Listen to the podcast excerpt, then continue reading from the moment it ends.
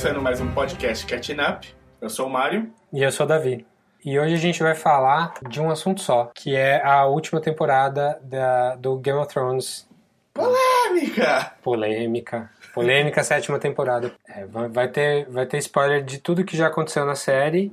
É, não vai ter spoiler de, de coisas do livro, porque eu não li os livros. Eu li só o primeiro, então, Então, já foi. E a gente não tem informação secreta do que vai acontecer no final. Então, Mentira, ontem à noite George R. R. Martin me ligou. foi uma conversa boa. Foi boa. Falou, vou matar todo mundo. Ah, fala alguma coisa que a gente não sabe. Eles estão todos mortos, eu sou eu do cachorro. Mas então a gente vai discutir essa temporada aí relativamente polêmica, o que, que foi legal, o que, que não foi, o que, que podia ter sido diferente, do alto do nosso entendimento de, de fã casual. Mas antes disso a gente vai falar das recomendações da semana. E se você quiser falar com a gente, os melhores caminhos são por e-mail no podcastcatchingup.gmail.com, na nossa página do Facebook, facebook.com.br podcastcatchingup, ou pelo Twitter. No Twitter eu sou o arroba o desinformante. Eu sou arroba Dedonato. Você quer começar, mano? Hoje eu vou começar, porque até me preparei para esse momento, que é raro para eu me preparar. Eu vou falar de stand-up em duas frentes hoje. Uma é a parte mais alegre e feliz, com stand-ups é, bem divertidos, e outros que são mais porrada. A parte mais feliz e divertida, eu falaria do um que me pegou de surpresa, que chama Ryan Hamilton. Você já viu? Como é que é? Ryan Hamilton. Brian Hamilton. Não. É, eu também nunca tinha ouvido falar, eu tinha acabado de terminar de assistir algum stand-up e o Netflix jogou a cara feliz dele na minha frente ali. Inclusive, o nome do especial é Happy Face. Ele tem uma cara de que parece que tá sempre muito feliz. E ele, a primeira coisa que ele fala no, no stand-up dele é: Eu tenho essa cara mesmo, eu não tenho como fugir dessa cara.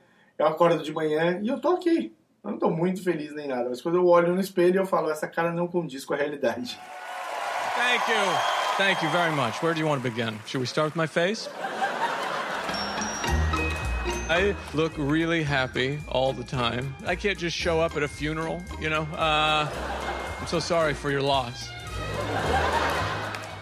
Cara é muito bom e é super harmless, assim, tipo, ele não vai em nenhum assunto muito pesado nem nada. Quer dizer, ele tem alguma coisa de política, mas como ele mesmo disse, hoje é impossível não falar de política. Gostei bastante, foi bem divertido o stand-up dele. No mesmo, na mesma toada, eu colocaria o do Chapéu, que assim, tem uns cringe moments ali, uns momentos que você fica meio tenso com ele. É, você começou a falar no episódio passado. né? Você É, viu? eu terminei. Hoje eu vi o último nessa semana. São os três, né? Então, eu fechei o último dos três essa semana. É bom. Tem, claro, ele tem uns momentos que você fala, cara, você passou um pouquinho da linha, mas aí a piada que ele faz do- depois que ele passa da linha, você, você ri com ele. Então, tipo, você fica meio tenso uns momentos com o que ele tá contando e depois isso passa. O- os dois últimos que cabem nessa categoria de, de, de engraçado por per se é do Colin Quinn, que não é um cara que eu prezo muito como o stand-up, não sei, eu acho que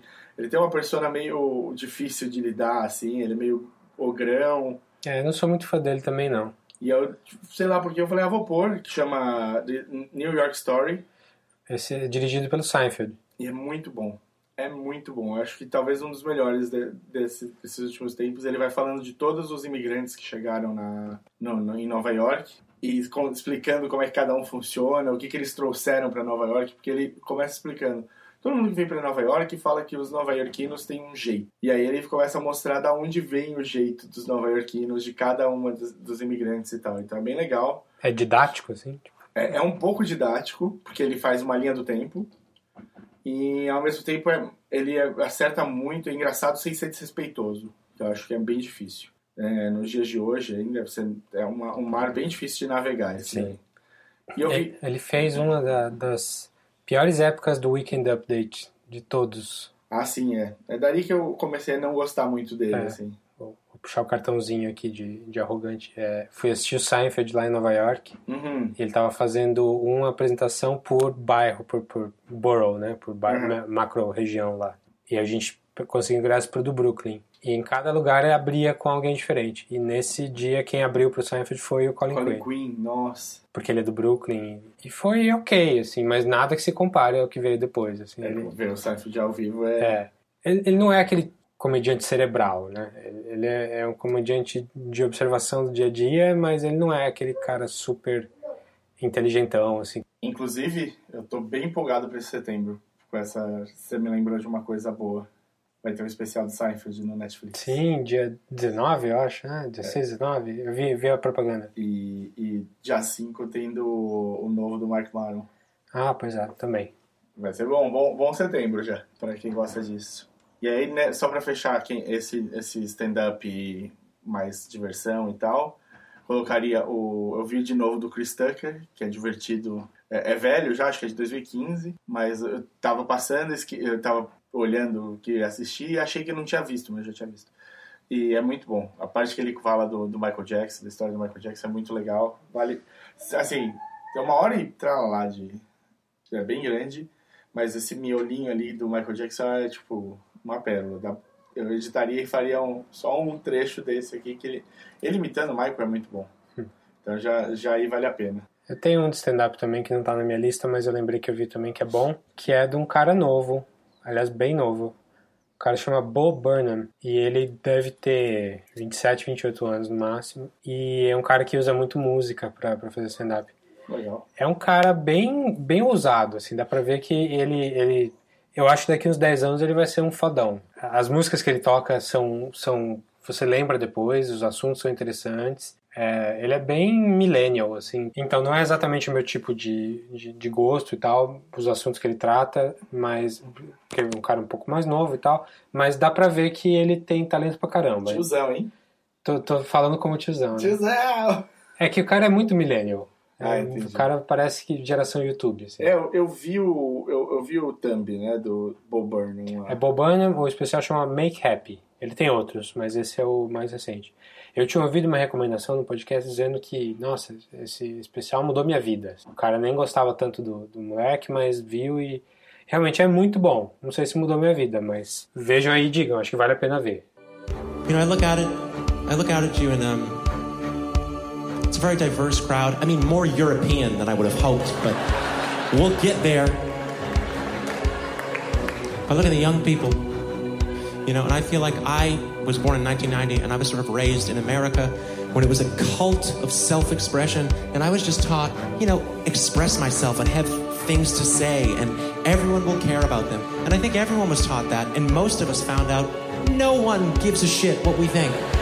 So we flock to performers by the thousands because we're the few that have found an audience. And then I'm supposed to get up here and say, follow your dreams as if this is a meritocracy. It is not. Okay, I had a privileged life and I got lucky and I'm unhappy.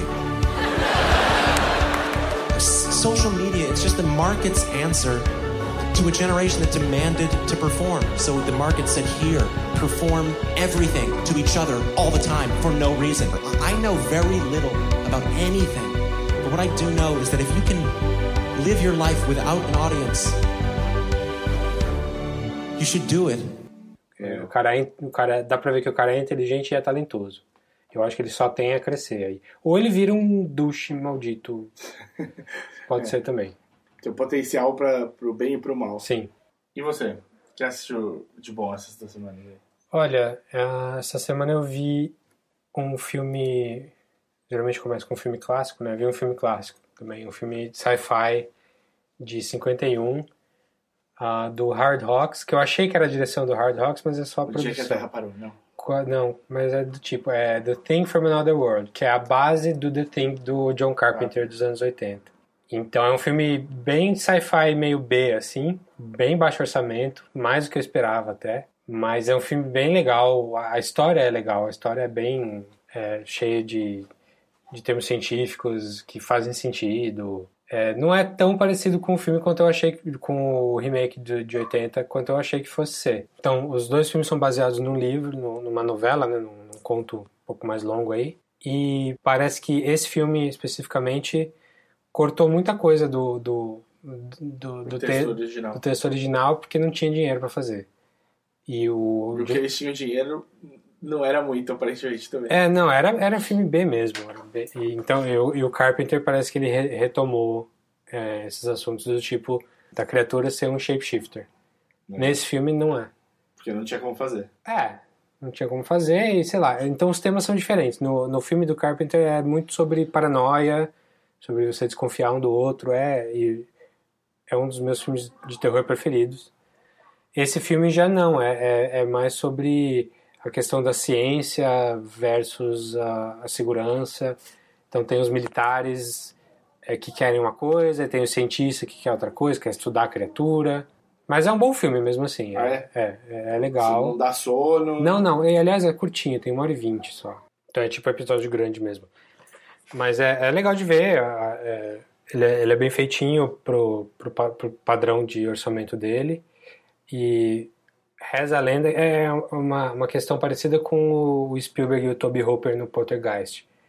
É, Hard Hawks produziu, mas tem quem diga que ele estava ali no set todo, todo dia e praticamente ele dirigiu. Então o diretor mesmo é um cara desconhecido que não fez muita coisa depois. Entendi. Mas é, é um filme legal, recomendo sim.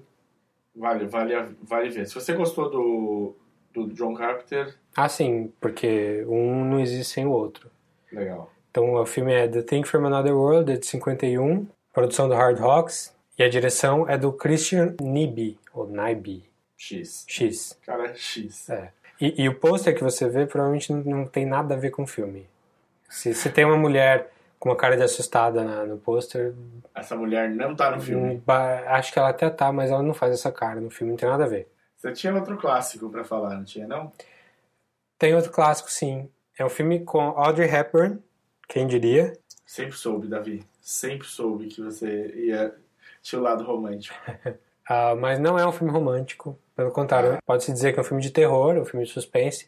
É um filme de- muito parecido com os filmes do Hitchcock, inclusive dessa época. Mas não é dirigido pelo Hitchcock. Quem é? O filme chama Wait Until Dark, é de 67, e o diretor é o Terence Young, que é um britânico conhecido por, por dirigir os primeiros James Bond. Ah, muito bom.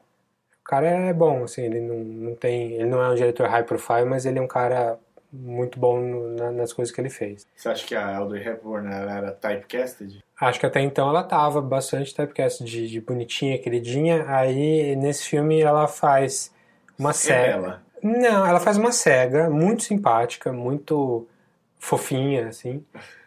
E ela é a vítima de uns caras. O Alan Arkin é um, dele, um desses caras. E o. Como é que é o nome do cara? O Alan Arkin já com quase 40 anos. É, ele sempre foi velho, né? O É, eu acho que sim. O Alan Arkin lembra um pouquinho Peter Sellers nesse papel. Ele tá meio beatnik, assim, com umas roupas meio beatniks, uma, uma, uma toada de, de fala bem peculiar, assim, bem, bem interessante. O outro, o outro protagonista do filme é um dos outros bandidos lá, é o, o cara que fez o coronel do Rambo, Sei. O, o coronel da, da guerra mesmo, não o que... Não sei, lembro dele. porque Não, sei, não tenho a menor ideia de qual é o nome do ator. É, o nome dele é Richard Crenna. O Crenna. Ele não tem tantos papéis assim conhecidos além desses dois que eu saiba. E bom? Bom, muito bom. É um filme. É, é um filme. Parece filme de Hitchcock mesmo. É, se passa num lugar só, num apartamento lá da mulher. E ela é cega e, ela, e os caras querem enrolar ela, ao mesmo tempo em- roubar um, um item específico lá que eles que estão atrás. E é um filme que cara é cega, mas não é boba. ela é cega e não é boba, exatamente. Então ela, ela, é, ela é vítima, mas ela faz o que ela precisa fazer, assim. Não, não vou falar o que acontece no filme, mas Audrey é, Hepburn tá muito bem? tá super bem. Ela foi indicada pro Oscar por esse papel, Maravilha. É, não ganhou. Ah, e aí depois desse filme ela deu uma pausa aí de, de vários anos sem, sem aparecer em nada. Ela já tinha feito os papéis mais famosos dela. Ela voltou, mas com nada muito importante. Entendi. Ela já tinha tomado um café numa joalheria Já. e já tinha sido uma dama justa. Uma dama justa? My Fair Lady. Nossa senhora. Gastei, gastei meu conhecimento É, de foi. Hepburn. Enfim, é, é, é um filme bem legal, um suspense, se passa num lugar só, então é, tem, é, tem bastante tensão. O filme é, é divertido de ver, não é longo também. É, recomendo bastante. É Wait Until Dark, do Terence Young, com a Audrey Hepburn e o Alan Arkin. E o Coronel do Rambo. Que no Brasil ficou. Sei lá como é que ficou no Brasil. Um Clarão nas Trevas. Tá bom. não imaginaria, mas.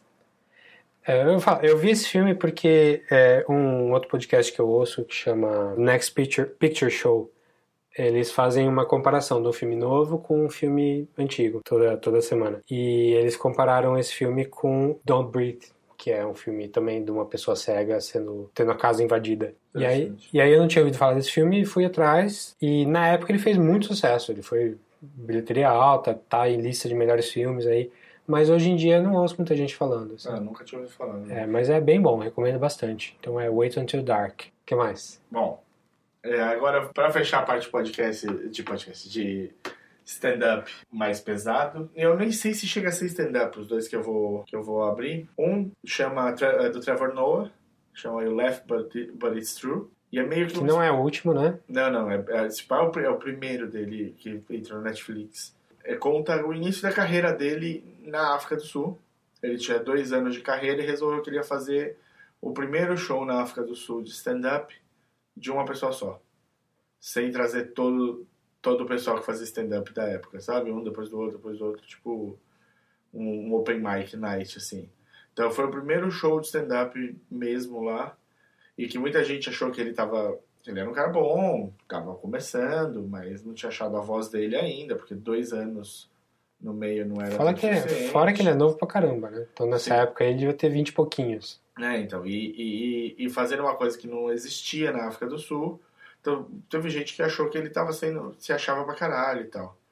Mas é legal porque ele mistura uma entre- entrevista com ele, entrevista com as pessoas, os 60 dias que antecederam esse show, como que ele fez esse pedaço de. esse tempo tal. Então, ele testando piadas em vários, vários lugares diferentes.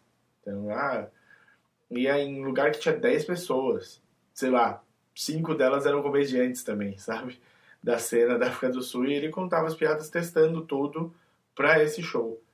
E aí mostra como ele cresceu no, no, no- na, Na favela. É, na, na Soweto lá, no, no- tem um nome pra esses lugares onde eles separavam os negros dos brancos e tal.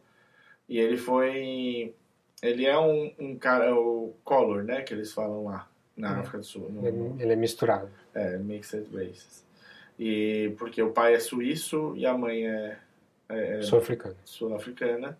Ele meio que cresceu nesse, tipo, na época do apartheid, ele não podia ser visto nem com o pai, nem com a mãe, porque a mãe era negra. Se ele tivesse com a mãe dele é, como filho, ele, ela teria feito algo de errado e iria apanhar, ia passar por toda uma, sei lá, talvez fosse presa no X. Então ela passava como ele acharam uma amiga da mãe que era mixed race já, é, para ele se passar como filho dela. Ele passava com a mãe como a mãe sendo babá dele. Ele via muito pouco pai. Em um, em um, um ano o pai sumiu da, da história e só voltou muito mais velho. Mas é um cara super inteligente. Ele fala, sei lá, seis línguas diferentes. É, bem, é, é perspicaz no jeito que ele prepara a comédia e, e é muito legal acompanhar não só o, o, o stand-up dele, como a história de como ele foi conseguiu sair quebrar essa, é, esse paradigma que tinha da comédia no, na, no, na África do Sul e ir parar como apresentador do Daily Show, né? Aí na mesma, na mesma toada tem o da, da Tig, né? Tignotário? É, que chama só Tig, o, o especial do Netflix. Não é exatamente stand-up. É meio que contando a história de como ela fez o stand-up, que é um dos mais famosos de todos os tempos, que é quando ela faz um stand-up sobre ter câncer. E é. Esse- Esse stand-up aí tá. O, o de verdade tá na HBO. Tá, né? E, e ele É, é. bem bom. E ele. Eu não, eu- na verdade, o primeiro que ela fez, que é o que ficou famoso, não tem vídeo. Ah, porque foi antes da, da, da cirurgia e tal. E, e, e ele foi. E era num lugar lá, o Largo, que não, não gravava, não permitia gravar imagem, só permitiu gravar o som. Lançaram como um álbum. Quem produziu foi o Do- Louis C.K. E é, tipo, vendeu. Os caras falaram: nossa, a Tig Notaro é tão grande quanto quis, a- as vendas foram absurdas. E é pesadíssimo na, na teoria, né? Ela conseguiu achar um caminho, Mas basicamente ela descobriu que ela tinha uma doença super estranha no intestino, que inflava e as pessoas, muitas morrem por causa disso. Quase entrou em coma, ficou internada um puta tempo. Aí ela saiu disso, conseguiu sair da UTI e tudo mais. No na primeira semana que ela estava de volta, a mãe dela morreu. Teve um piripá que caiu de cabeça, uh, desmaiou e caiu de cabeça e nunca mais voltou. Tipo, entrou em coma e não voltou. E aí ela ficou, ela voou para a cidade que ela que ela cresceu para ficar com a mãe no hospital e tudo mais. A mãe morre, ela volta. E quase em seguida disso, ela descobre que ela tinha câncer de mama, no, nas duas mamas. E aí ela no meio de toda a tristeza e depressão que abateram em cima dela, ela começou a ver uma comédia nisso, sabe? Começou a ver o lado engraçado disso, dessa sequência de fatos absurdos. E aí ela preparou um set que podia dar completamente errado, como podia dar muito certo. E deu muito certo, as pessoas é, foi engra... as pessoas riam e choravam, era uma coisa foi incrível. Good evening. Hello. I have cancer. How are you? Hi, how are you? Is everybody having a good time? I have cancer. How are you? Ah, it's a good time. Diagnosed with cancer. Feels good. Just diagnosed with cancer. God. Bom, deu tudo certo na vida dela, que bom. E ela é, tá contando a história vai acompanhando vários momentos disso daí até hoje em dia, né? Até mais, mais próximo de hoje em dia que dava. E para fechar, já que eu tô numa, numa área de tristeza, uma coisa que não tem nada a ver mas, de, de stand-up, mas tem a ver com, com o tema, eu vi um mini documentário que mexeu também um pouco, que chama True North, que é com a história de um cara que chama Chance Warner. Ele, com 5 anos de idade, descobriu que tinha leucemia os médicos deram dois meses de vida para ele. Ele ganhou, passou. Dois, dois anos depois, ele descobriram um carcinoma bizarro. Ele, os médicos deram duas semanas para ele. Ele ganhou. Só que por causa da radiação toda e todo o resto, ele perdeu um, o funcionamento de um pulmão. Ele tem só um pulmão funcionando. E aí, como ele estava muito aprumado, muito direcionado numa coisa, ele resolveu que ele ia fazer o Adventure, o Explorers Grand Slam. Você já ouviu falar? Não. Explorers Grand Slam é, é, assim, são, tem o Adventure Summit, acho, alguma coisa assim, que é escalar os sete maiores picos. O, o maior pico de cada continente. Sim. O Explorers Grand Slam é os, os, os sete picos, né, o maior de cada continente, mais o, ir até o Polo Norte e o Polo Sul. Hum. E ele fez tudo isso, e cada vez que ele chegava num lugar, ele abria uma bandeira e colocava uma bandeira lá que era de pessoas que venceram o câncer. Ele tentando incentivar a cura e tal. E é narrado pelo pai dele, então é tipo. É, é fácil de você chorar no, no documentário, assim. Mas é curtinho, acho que se tiver 10 minutos é, é muito, assim. Você assiste. Antes de terminar de fazer o miojo, já assistiu. Legal. É, eu vou falar de um, um professor de química que descobriu que estava com câncer no pulmão e, e, começou a ter que vender metanfetamina para sustentar a família também. É, essa é história outra, é pesada, né? Outra, outra cura do câncer. É, não, eu não vou falar do Breaking Bad, mas eu vou falar de algo parecido que, que, tá, que tá no Netflix agora, uma série nova do Netflix chamada Ozark, que é com o Jason Bateman, que é um cara conhecido por comédia, o cara do Arrested Development. É um mutante. É, o cara. Você, não sabe, é aquela loja de brinquedos fantásticos, de sei lá o que, é com a Natalie Portman, ele e, e o, Robin Williams. Não é, não é o Williams, é o Dustin Hoffman. Ah, sim. É, o é, não vi isso. A cara mais louca que o Dustin Hoffman já teve. Super é fofinho, bobinho, uma, uma com açúcar, assim. E ele tá nesse filme. Ele tá nesse filme, tá, ele, é o, ele é o papel sério, é o cara que não tá na mágica da, da loja. E aí o apelido dele no filme é Mutante. Então sempre que eu vejo o Bateman, eu nele como mutante. É, esse, esse é legal porque é um papel sério mesmo. É, como eu falei, tem a ver com Breaking Bad, porque parece que é que os caras assistiram Breaking Bad e falaram uh, vamos fazer uma coisa parecida. É, só que é como se o Breaking Bad tivesse começado na quarta temporada, assim. Ah, já começa a lasqueira. Começa a lasqueira. Ele, ele não é um, um traficante, mas ele é um cara que lava dinheiro para cartel. Uh, dá umas merdas ali na, com essa questão de, de dinheiro, de família, e ele acaba tendo que se mudar para o lago de Ozark, que é um lago artificial gigantesco, como se fosse. É um, é um, é um represamento do Mississippi, então você imagina o tamanho do negócio. Tem, eles falam aqui tem mais costa desse reservatório do que tem praia na Califórnia.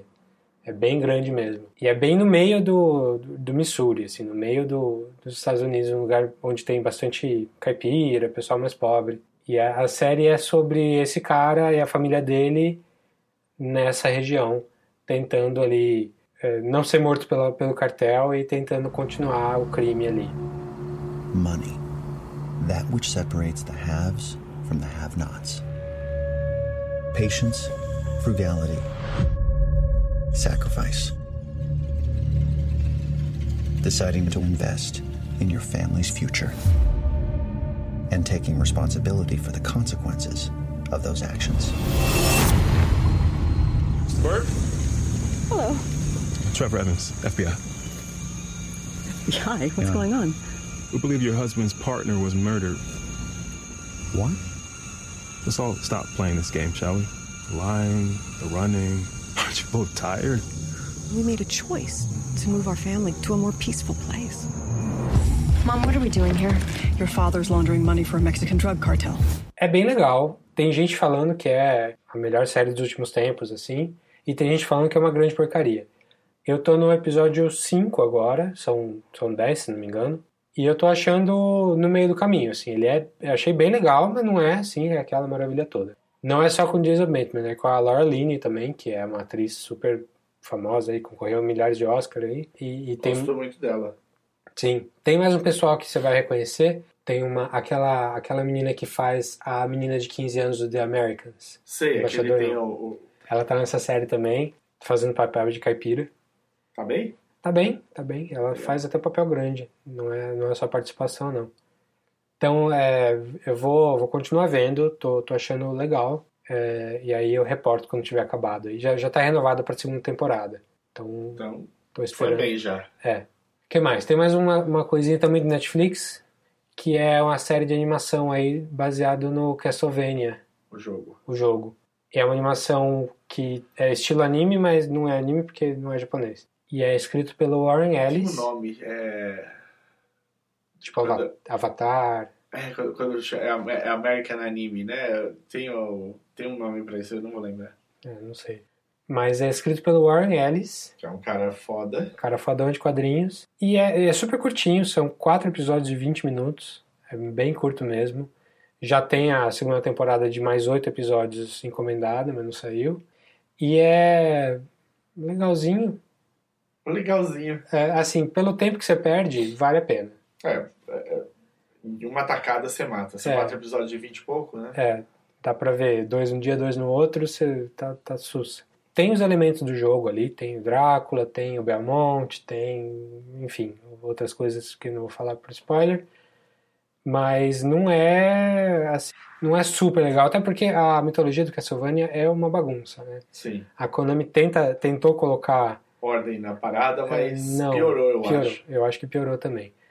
É, ele tem mais elementos, eu acho, do Symphony of the Night Sim.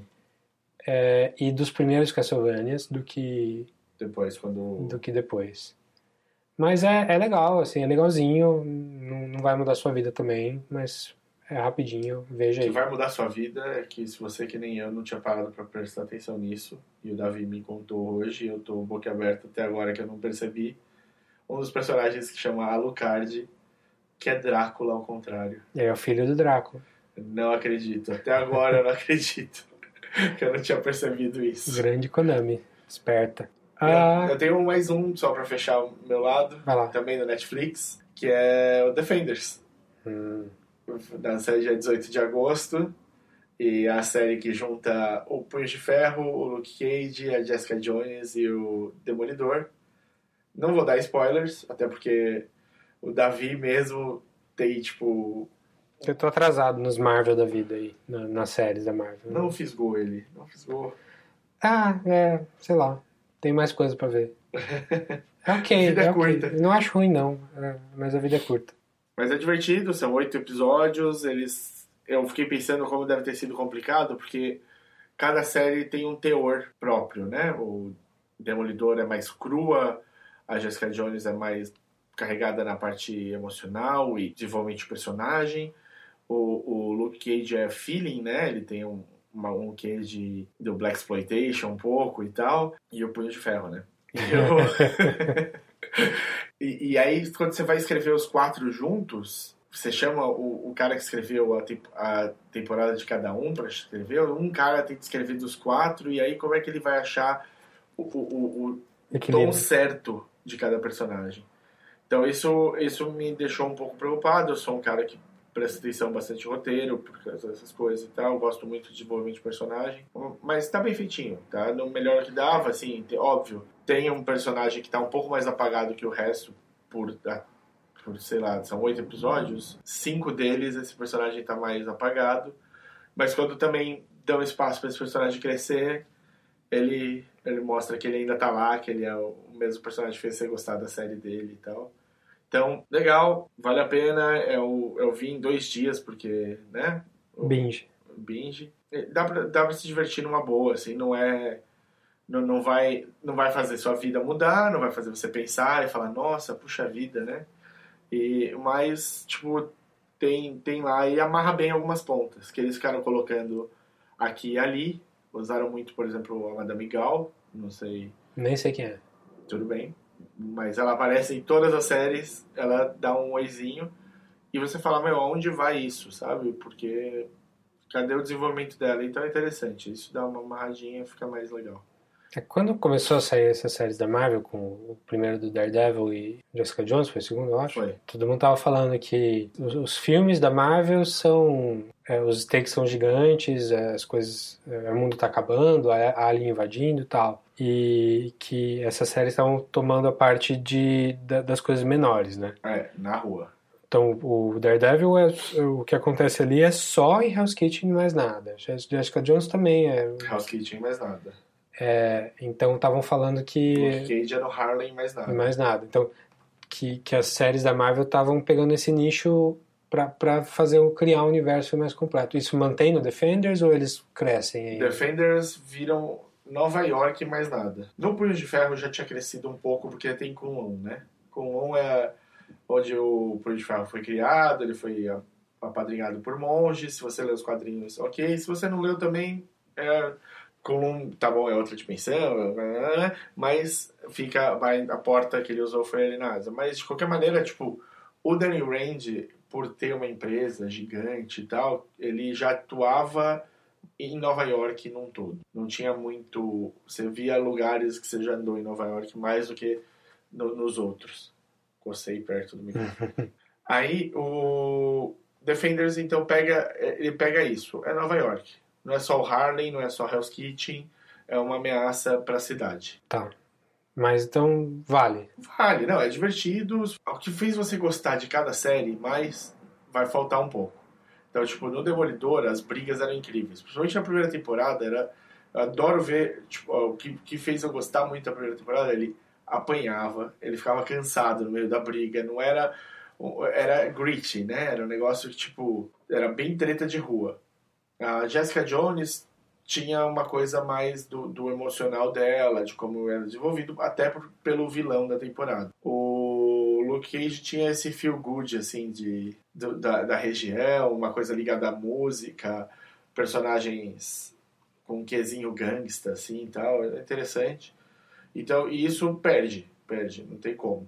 Não, não, não, não, é, não é passado. Demolidor, você vai ver ele lutando, ele é ninja ele tá lutando ninja, ninjitsu ali na veia. Então ele apanha muito menos do que ele apanhou no primeiro, assim. Mas é legal, é divertido. Legal. Vamos lá então, Game of Thrones?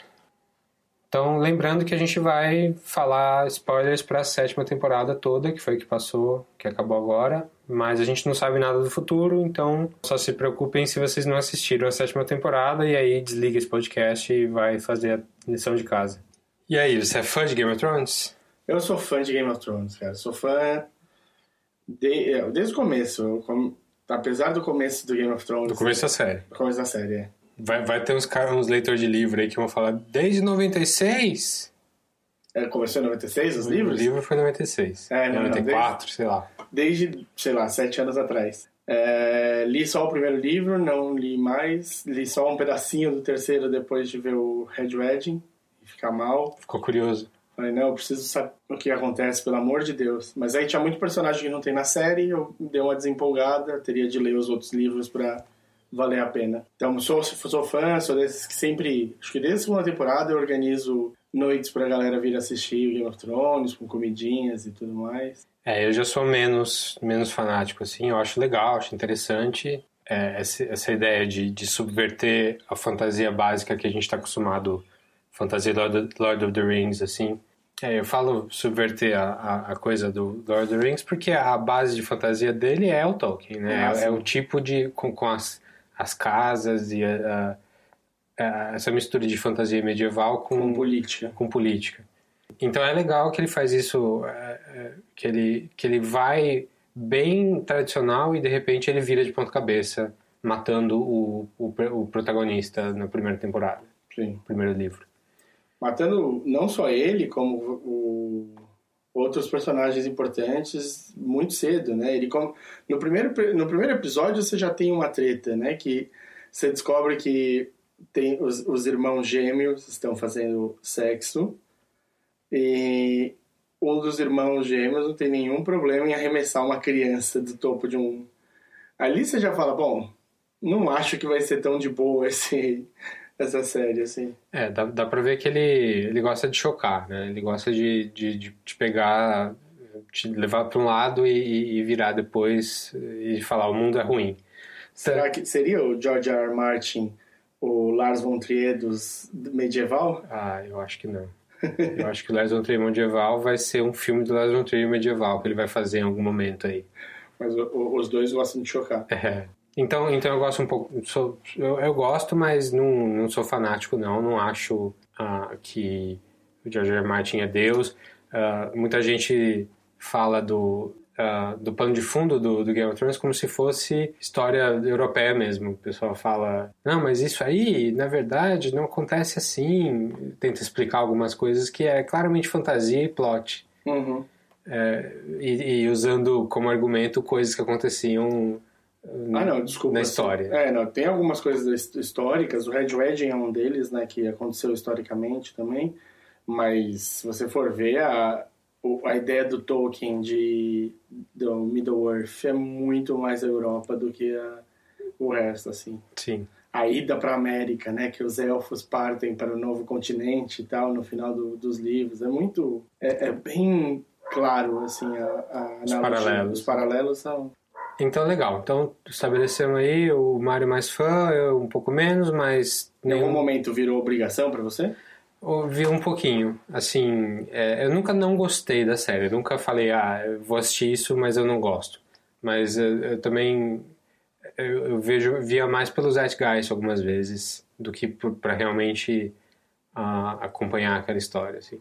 Eu ficava esperando a série, tá, que, que, que, aonde que eles vão brincar com a nossa expectativa, sabe? Uhum. Não, era tanta diversão quanto uh, só, sei lá, como acompanhar a política na TV. Assim. Tipo, eu tenho que fazer porque é o meu mundo, o meu mundo gira em torno desse tipo de coisa. Entendi. Você... Mas, mas gosto, não, não desgosto não. Mas uma série que você chegou a acompanhar um pouco assim, eu acho, e eu acho que no final você acabou parando, foi Walking Dead. É, Walking Dead ficou pior, eu acho. O Game of Thrones tentou, mas não chegou lá ainda. tá trabalhando para isso. É. Mas, bom, agora faltam seis episódios, né? Tipo... Não, agora não dá pra desistir. O Walking Dead deve ter mais o quê? Mais umas 23 temporadas, mais ou menos. Tá, assim, mais ou menos, mais ou menos. Então, aí eu já, já abandonei. É que o, o, é engraçado, porque eu várias vezes fiquei de saco cheio da, da série do Walking Dead, é um paralelo muito rápido, mas eu nunca cansei dos quadrinhos. Acho, tipo, os quadrinhos extremamente originais, o jeito que a história é contada, muito bons personagens, super possíveis. Mas você continua na série. Continuo na série. E aí, às vezes, eu sou presenteado com episódios fenomenais da série. Teve um episódio na temporada, não essa última que passou, a anterior, que é só focado no Morgan, que é muito bom. É um tipo um filme fechado, assim, tipo, não não precisaria de muito mais. Então, vira e mexe, o Walking Dead ainda chega a, série te presenteia com um episódio bom no meio da temporada. Então, o problema é esse. É, me- meu problema, não vou falar muito do Walking Dead, mas é, meu problema é que o malvadão é. Sempre vai ter um malvadão. E o malvadão é meio parecido com outro malvadão, com algumas diferenças.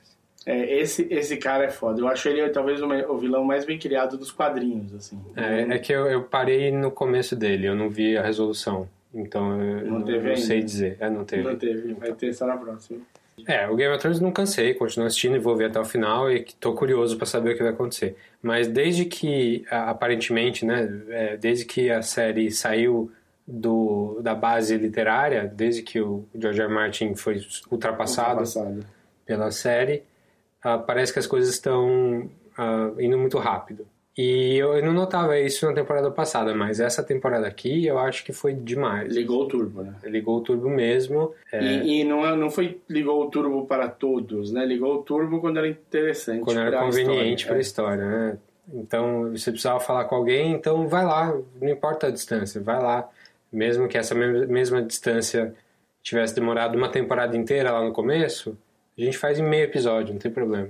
Ah, o Tyrion vai conversar com, a, com o Jaime e ele sai da ilha lá do dragão, vai, conversa com o Jaime e volta e dá a notícia de como foi a conversa no mesmo episódio.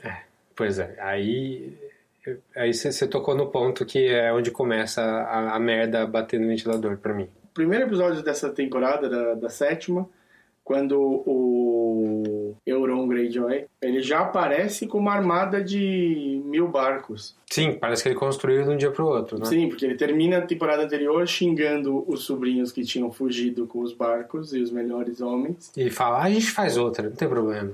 Numa ilha que não tem árvore. não sei de como, de onde ele cagou essas árvores para fazer barco, mas tá tudo bem. Eu aceitei, eu olhei e falei, tudo bem, eles precisam ter isso pra história, vamos, vamos trabalhar a partir daí. Mas aí, quando eu vi que isso virou uma constante, É, Não, esse não. foi o primeiro indício, mas essa temporada inteira foi assim. Então tá, esse é um, é um problema da série, mas é da temporada. Mas essa temporada, no geral, você achou. Você gostou? O que eu acho assim, eles fizeram uma opção pelo que fosse mais empolgante e não pela história. Essa foi a sensação que eu tive.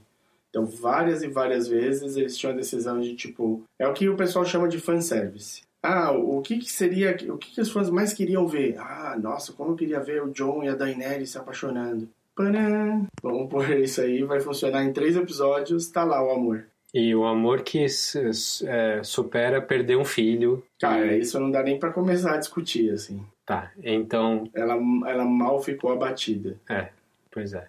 Mas assim, é, tem aquela história, né? Cada um tem tem o seu tipo de luto. Não dá pra, não dá pra julgar necessariamente que ah, ela fez errado o jeito que ela tava tendo luto. Mesmo que ela seja uma personagem fictícia, O luto dela é o luto dela. É, o luto dela, o luto dela. Mas, no geral, essa temporada eu achei que ela começou um pouquinho devagar, porque eles tinham que colocar set the table, né? Tinha que colocar as peças no tabuleiro. É, o, é, o começo de Game of Thrones, normalmente, pra fazer o set the table nas outras temporadas, demorava oito episódios. Esse foi em um meio dois, vai, dois episódios. Sim. E ainda assim, teve uma cena muito boa na primeira, no primeiro episódio, que é a da Arya. A Arya matando todos os freis. É a abertura, né? É. A abertura da temporada eu achei excelente, eu gostei bastante. E quebrou a própria série, né? Porque a série sempre começou com a abertura do, da série. E essa vem a cena e depois a abertura. É, Não foi a primeira vez, não. Eu acho que quando a tem aquela cena, aquele flashback da Cersei. Ah, pode criança ser, pode ser. falando com aquela vidente, bruxa lá. com a bruxa, acho que também é antes. Se não foi essa, eu sei que tem mais alguma cena, alguma coisa na série que acontece isso também. Mas é bem raro. Um cold opening assim é bem raro. É. Mas é essa, parece que eles nem tinham planejado, inclusive, que fosse um cold open. Eles queriam essa cena da área matando os Frey lá, tipo no meio do episódio. Mas ficou tão legal que eles falaram, não, vamos jogar pra frente. Vão, vão, vão chutar a bunda de todo mundo com essa cena.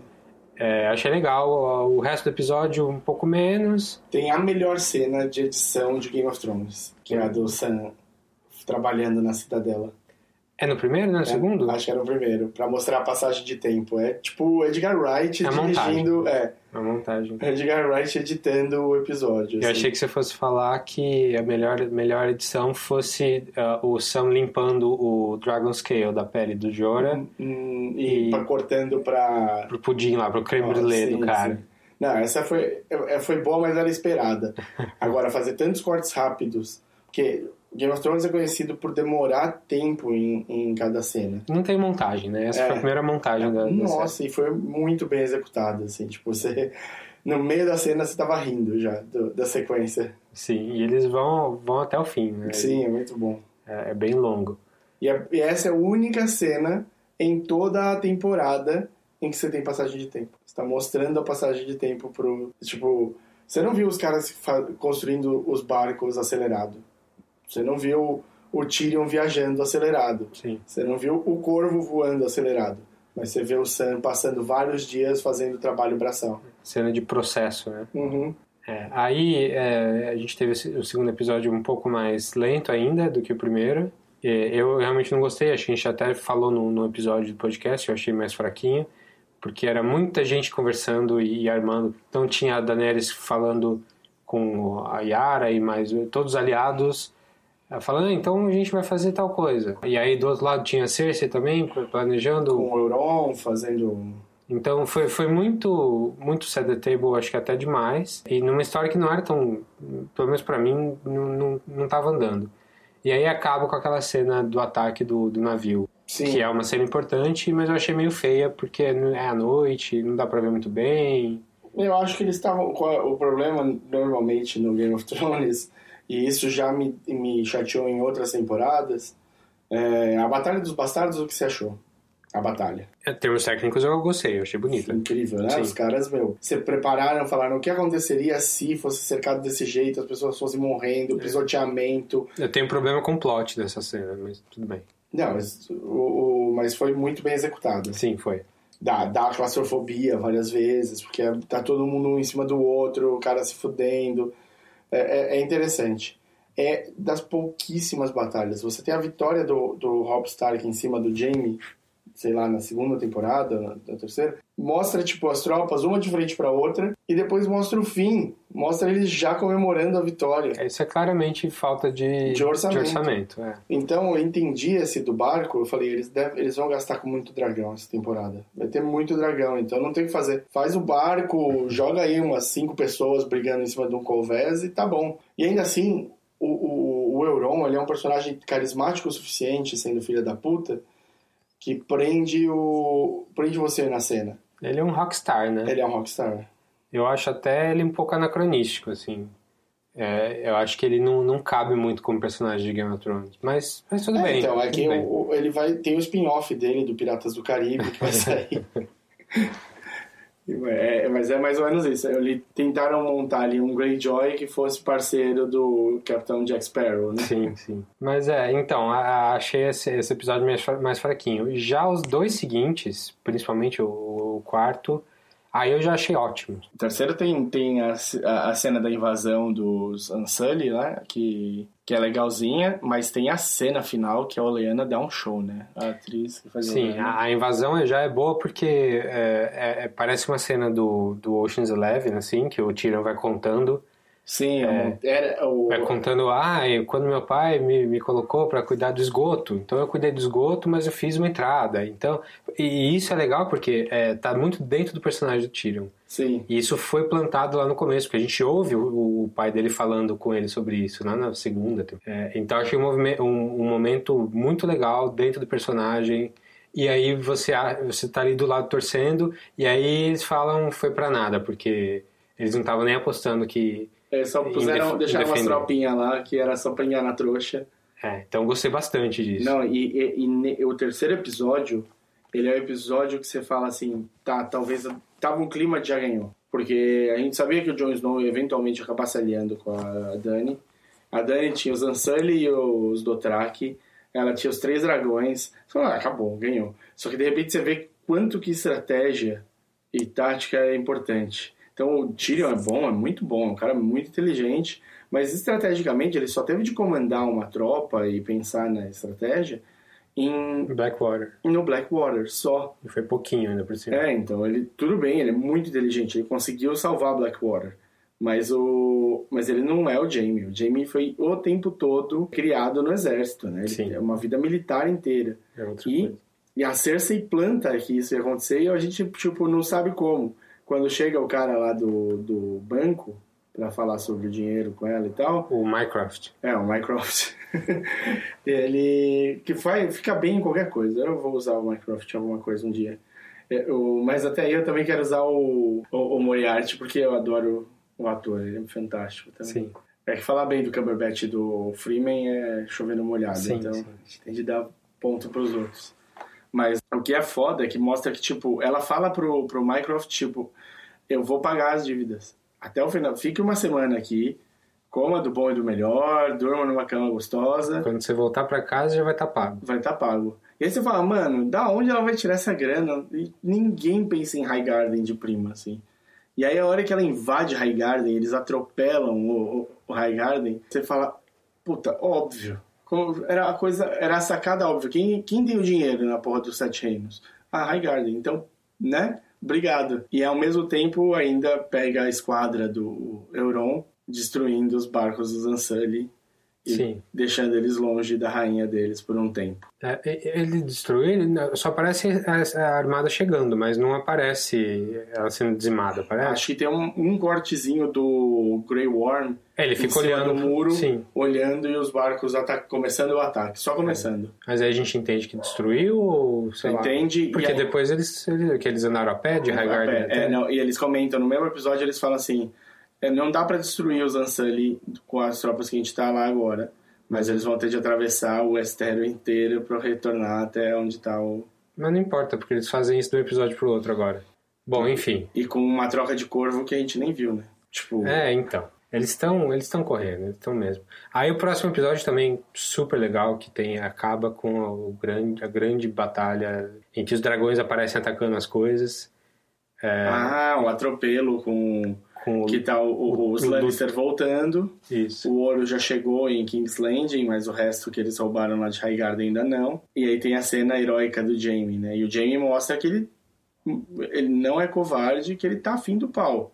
Sim. E aí tem, tem dois personagens muito legais fazendo a, a frente, né? Que é o Jaime e o Bron. O Bron é um personagem muito bem... Sim, todo criado. mundo gosta do Bron. Né? É difícil não gostar. E também tem o Tyrion assistindo a cena. Então você vê um pouco quanto que ele se importa mesmo, né?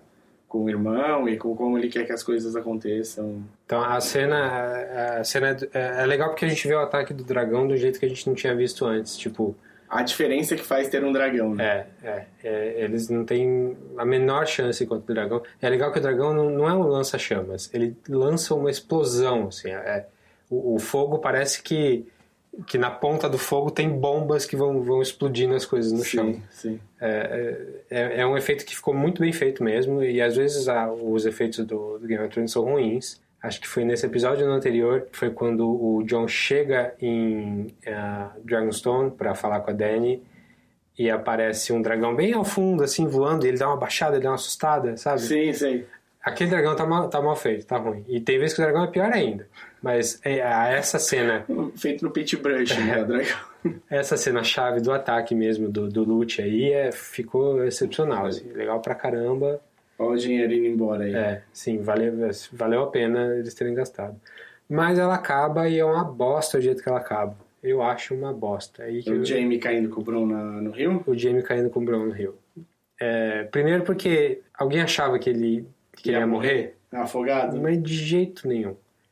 Mas a. Mas no mínimo, no mínimo, ele tinha de sair sem armadura. Exatamente. Sim, não- e não custava nada. A próxima cena tá sem armadura. Porra. E, e o dragão viu o cara vindo e soltou fogo, então o cara pulou no rio, o dragão tá esperando ele voltar. O legal seria, pra não zoar, é que mostra ele saindo do Em rio outro lugar, muito- tudo bem. Mas, cara, se você sabe que é o Jamie, vai atrás. Sei lá. Sim. É, é quem, é quem comanda o exército dos Lannister. Você É. vai perder o cara? Pouco antes disso teve também a aliança do John com a Daenerys naquela na caverna do Ah, do. do ah, que mostra as pinturas que, que mostra fez. as pinturas. E só falta mostrar o Jorah saindo com, com uma lata de tinta, assim, porque é, ele muito podia ter feito aquilo naquela hora. Sim, viu? Ele só chega, ah, Da- Daenerys, vem aqui ver. Vem, É, aí- o John, o John. o John. Vem aqui ver as pinturas aqui que eu achei, que Olha. eu definitivamente não fiz agora. e ela acredita na hora, assim, só vendo aqui. É, nossa. essas pinturas mostram que você tem razão. Mas enfim, é, não achei o episódio ruim. Não. Aliás, achei um episódio muito bom. E eu acho que tem, tem uma coisa que eu ia falar, que eu ia falar por causa da Oleana. Uma coisa que sustenta muito Game of Thrones é quanto ator bom eles têm. A Oleana é uma puta atriz. Sim. Ela vende todas as cenas que ela tá. O risinho cuzão que ela dá em algumas cenas, você fala, puta que pariu, já saquei que tem sac- sacanagem nessa história aí, não preciso nem continuar assistindo. O Tywin, né, o papai Lannister também, era incrível. Sim. Toda cena que o Charles Dance entrava, você falava, puta, roubou a cena. Maldito. Era, então, assim, lógico, os personagens principais, nem todos são bons atores nesse nível e tal, apesar do, de eu achar que o Peter... A Dani. É, então, a Dani, o John também, o Kit Harington é um cara que tá começando, né? Os dois são estreantes, as meninas, a Sansa e a Arya, estão também se encontrando como atrizes e tal. Imagina que vários desses atores foi o primeiro papel. Sim. Então, claro, ter um Peter Dinklage tocando o barco ajuda pra caralho. O cara, meu, e quantos filmes eu já não tinha visto antes Sim. que não davam espaço, os filmes que deram espaço pro Peter Dinklage voar, O Station Agent, que é muito bom, muito bom mesmo. É, o, o agente do, Da estação, da né? estação, é. No- é exatamente esse que eu tava pensando. Eu falo, porra, eu- já sabia que o cara era bom, sabe? Agora o. o As crianças, As não. crianças não tem muito o que fazer.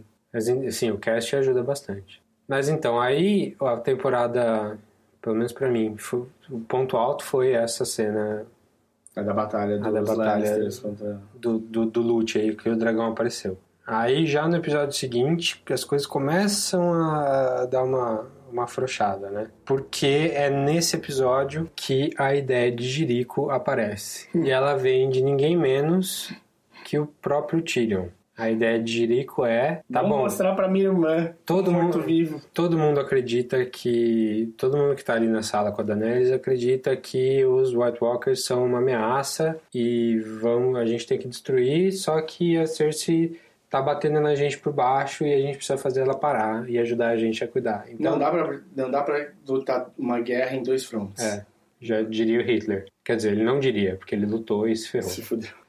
Napoleão também. É. Ou seja, não, se você está na Europa Central, vai para um lado só. O Tyrion vem com a ideia, a grande ideia de, ah, vamos então pegar um morto-vivo para mostrar para ela, para minha irmã, para Cersei que é, É, existem mesmo. não é- Existem. Não, são histórias. não é lenda. E aí todo mundo fala, tá bom. Não só eles falam tá bom, como eles falam, vou pegar só as pessoas mais importantes que tem aqui. No caso, o Rei do Norte, o Reino do Norte, ah, o melhor ah, guerreiro da, da, da Daenerys, ah, mais uma galera muito boa ali de, de, de batalha para ir a pé, sem recursos, sem cavalos, sem nada, Por que sem cavalos, cara? Só isso que eu não entendi. atrás de pegar um zumbi e arriscar tudo e todos. E eles vão. Porque eles acharam o quê? Que apareceu um zumbi ali andando sozinho. Isso é fanservice. Isso é muito fanservice, porque eles queriam fazer um esquema, ah, os Sete Samurais. Eles queriam montar um time de guerreiros e botar eles numa batalha grande. E não precisava. Para essa história não precisava mesmo. E, E aí. também foi um, um fanservice no sentido de como essa história acabou, né? Então, mas vamos lá. Por que, que é uma, uma ideia ruim? Antes da gente ver o desenrolar. Assim, você na sua casa, você já você pensou assim, nossa, é verdade, se esses se essas oito pessoas saírem juntas, vai, talvez doze, porque eu não sei quantas pessoas estão no Brotherhood, eu, eu esqueci de contar quantos morreram lá, os camisa vermelha. Sim. Mas se essas 12 pessoas saírem juntas para pegar o morto-vivo do outro lado, parece uma boa ideia? Mas desde o começo não parece. Não É. parece mesmo. Primeiro, você não bota o John nessa, né, nesse negócio. Por mais experiente que ele seja, por mais que ele já tenha visto um cara, o, o- Sam também já viu um bicho desse e não vão botar o Sam ali. É, até por motivos diferentes. Né? Mas o John é importante demais É para. o Davos, né? O Davos também não, o Davos não foi por, pelo mesmo motivo que o Sam não É, iria. é, é.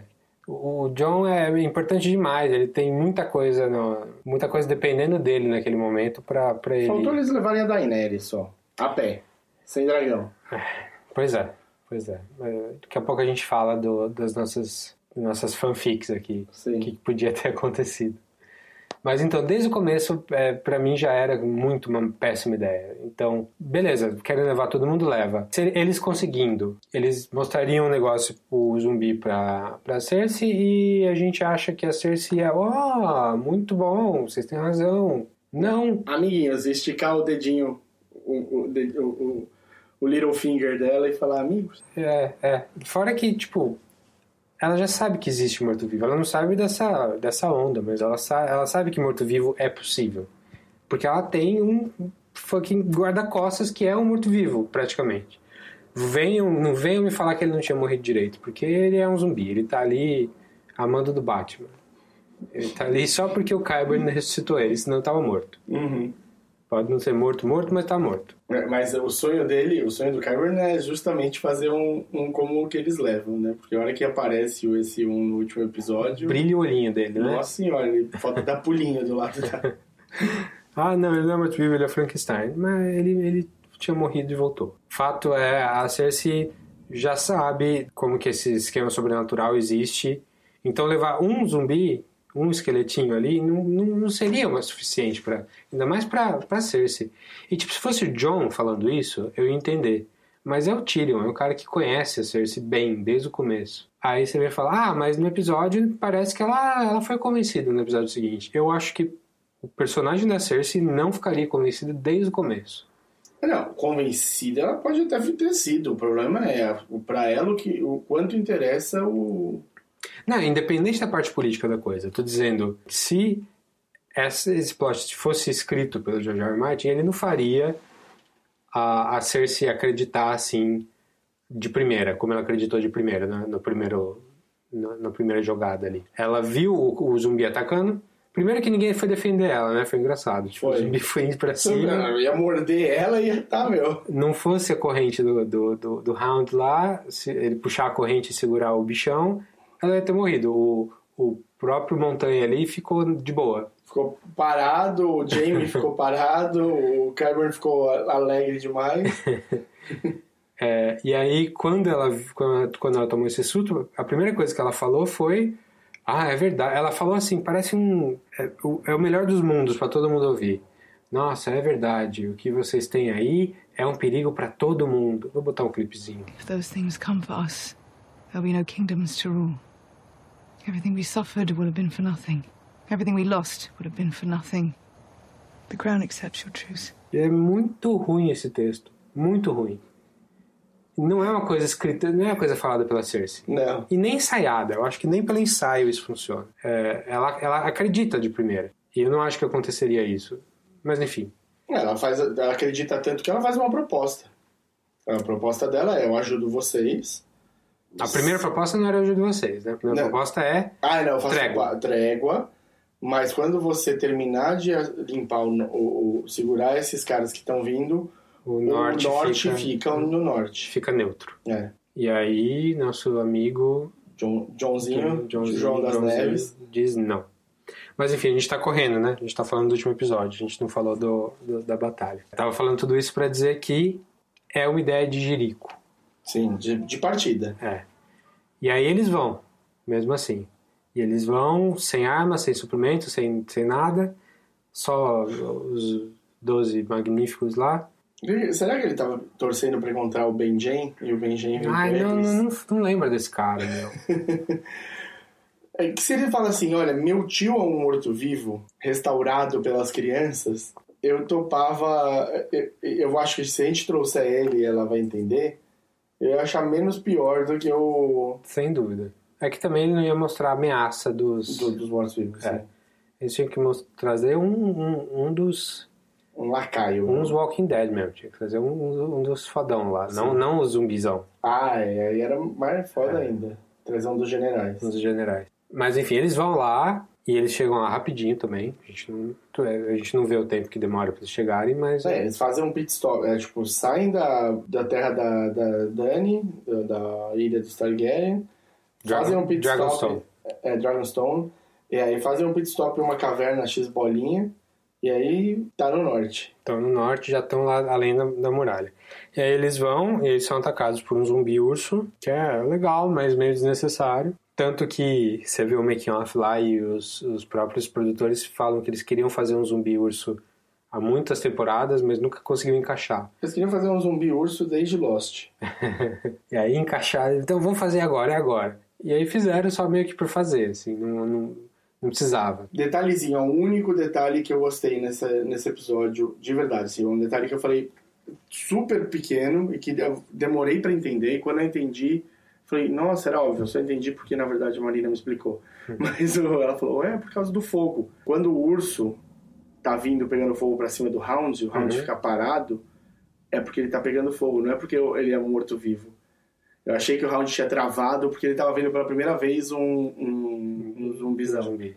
E aí não, era óbvio, ele tava pegando fogo. Ele- o Hound também vira de costas quando eles põem fogo no Taurus. Sim, Ele sai de perto do, do que tem fogo porque ele foi queimado quando criança. sim, ele ainda não superou esse trauma. Sim. É legal que eles continuam levando essa, Sim. esse ponto aí do, do personagem. E é legal que eles estão usando, que eles obrigaram ele a olhar pro fogo pra ele ver, ter a visão do Lord of Light lá. Sim. Então uma coisa que, a- que aterroriza ele também é uma coisa que protege, tanto que tem, tem espada de fogo nessa batalha também. Gra é, graças às espadas de fogo que eles conseguiram. Não tiveram um zumbi novo do lado deles, né? Sim. Porque depois que o Taurus morre, ele podia Podia voltar. voltar. Aí eles chegam na batalha. Muita punheta. É. né? Nossa senhora. Aí eles chegam e, e acham um grupo de zumbis liderados por um White Wall. E aí eles começam a bater em todo mundo, começam a apanhar um pouco O, o John consegue matar o White Walker que. com uma, o Dragon Glass. Com a... É, eu espero que sim. Espero que tenha sido com isso. Não, então, foi. é, Foi um problema da temporada isso aí. Porque, tipo, eles não pararam pra lembrar a gente que eles tinham armas de Dragon Glass. Sim, porque a única hora que o John fala sobre arma, ele tá mostrando a espada que era dos Mormons, a, a Long Claw, Os Mormons. Os Mormons. Os Mormons é outra coisa. É, é, é, os Mormons. Aí ele fala que o, o Alon Claw é da família, que tinha de ficar, não sei o que lá. Aí ele devolve, fala, não, Claw agora é sua, blá, Sim. blá. E aí o John fala, então beleza, nóis. E aí na cena seguinte ele mata o, o White Walker. E o que, que você pensa? Ele matou o White Walker com a Long Claw? É, a gente tem que assumir que eles eles estavam em Dragonstone minerando já, Já, Dragon sim. Glass. Sim. Essa- Inclusive ele só acha as pinturas que ele mesmo fez, Na caverna onde tem Dragon Glass. então, porque eles estavam minerando Dragon Glass. Aliás, a gente tá falando de duas coisas diferentes. Dragon Glass é uma coisa e Valerian Steel é outra É coisa. outra coisa, As duas coisas destroem E a Long Claw é de Valerio de Steel? Valerian Steel. Ah, então tá bom. É, foi, foi feita por, por metade da espada do, do, do Ned Stark, não foi? Não, a Long Claw não. Não. A Long Claw era da família dos Mormons. Tá, É, tá. a- o, que, o que tem é, Valerian Steel é a ferroada lá, não. Como é que é o nome da alfinete? Não, esqueci o nome da espada da área. E a espada da Brienne. É, essas são Valerian Steel. Mas a- a- essa do, do. A do Robb era de Valerian Steel. A do Foi- a do Robb, Ned, sim. é. O Ned perdeu Perdeu um espadão que foi dividido em duas. duas, ficou a do pro Robb e a da área. Certo. Então ele usa a, as. Então a gente tem que assumir que. Ulha, Nidon, não é? É Needle. é. A gente tem que assumir que as armas de todo mundo ali já eles já estavam preparados com armas de Valerian Steel, de Valerian Steel não, de, de Dragon Glass. Sim, porque Tipo, eles até, sabiam. até, até dá pra ver eles trocando de arma algumas vezes assim, mas eles não, não, Não falam. fala, E é. deviam falar. Eu acho que era uma coisa muito fácil deles falarem. Era mais fácil eles falarem isso e, e ao invés de contar com a compreensão do público. Sim. Porque coisas que outras coisas que o público poderia ter compreendido e eles preferiram falar. É. Tipo, então, aonde não precisava falar, eles falaram, e aonde precisava falar, eles não falaram. Pois Mas, é. alright. Pois é. Aí eles descobrem que derrubando o White Walker, todo mundo cai, menos um. Que é, era de outro general. Tudo bem que é de outro general, mas que coincidência, né? Por que, que ele tava ali no Brasil? Não podia ser tipo três que ficavam vivos, aí eles matam dois e pegam um, sabe? Sim, sim.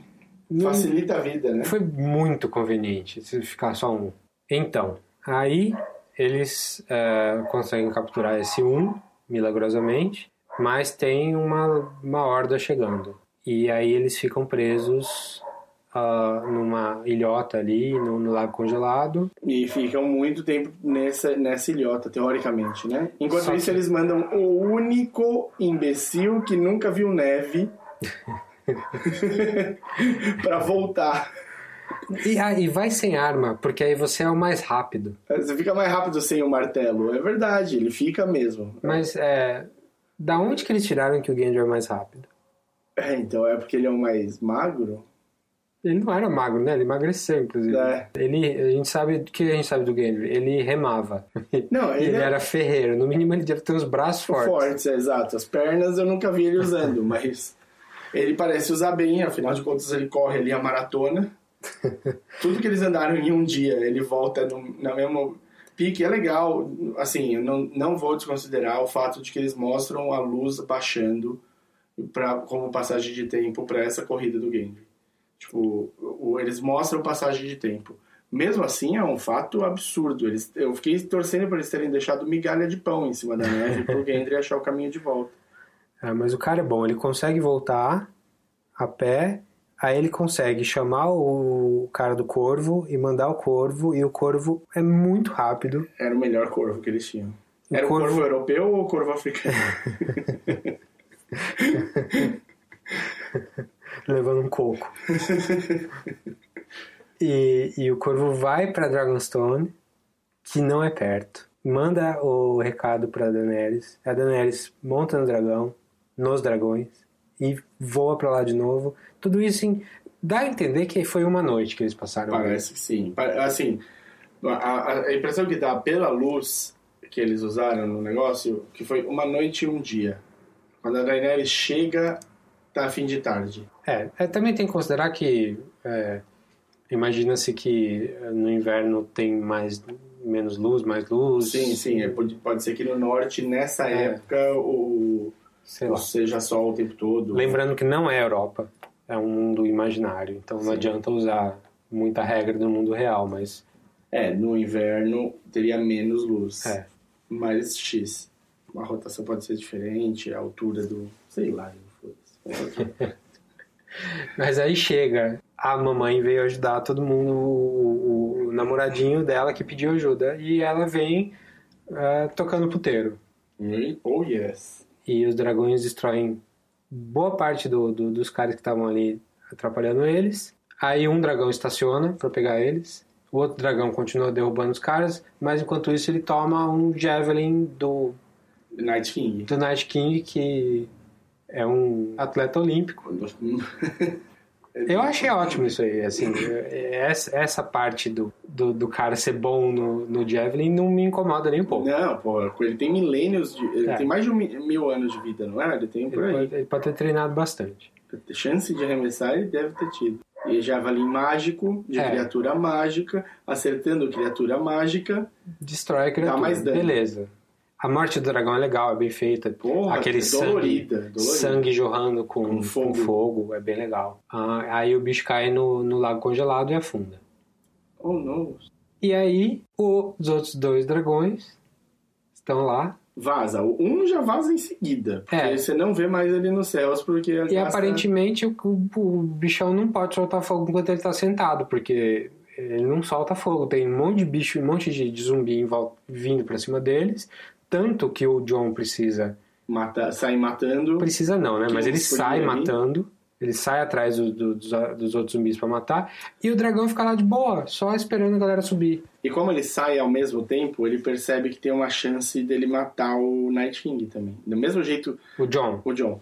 O John vê o Night King na frente dele, depois ele arremessar o Javelin lá, do mesmo jeito que o Jaime viu a chance pra matar a Daenerys e quando ela tava tentando tirar a lança do... É, mas é uma baforada, só uma. Do, da, dali onde ele tá, sentado, o dragão solta um foguinho ali e pronto. Então, ia acontecer uma coisa interessante, eu acho.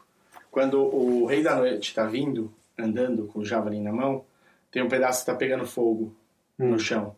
No que ele vai passar, o fogo baixa. E eu acho que ia ser animal. porque Eles podiam ter feito isso. O dragão vaporar ali o, o fogo dele no, em cima do Night King. E o Night King, tipo, só tipo, andar na direção do fogo e o fogo ia abrindo, assim. Mas é, aí você tá, tá achando que tá rolando esse. Você tá fazendo uma fanfic, mas digo, Total.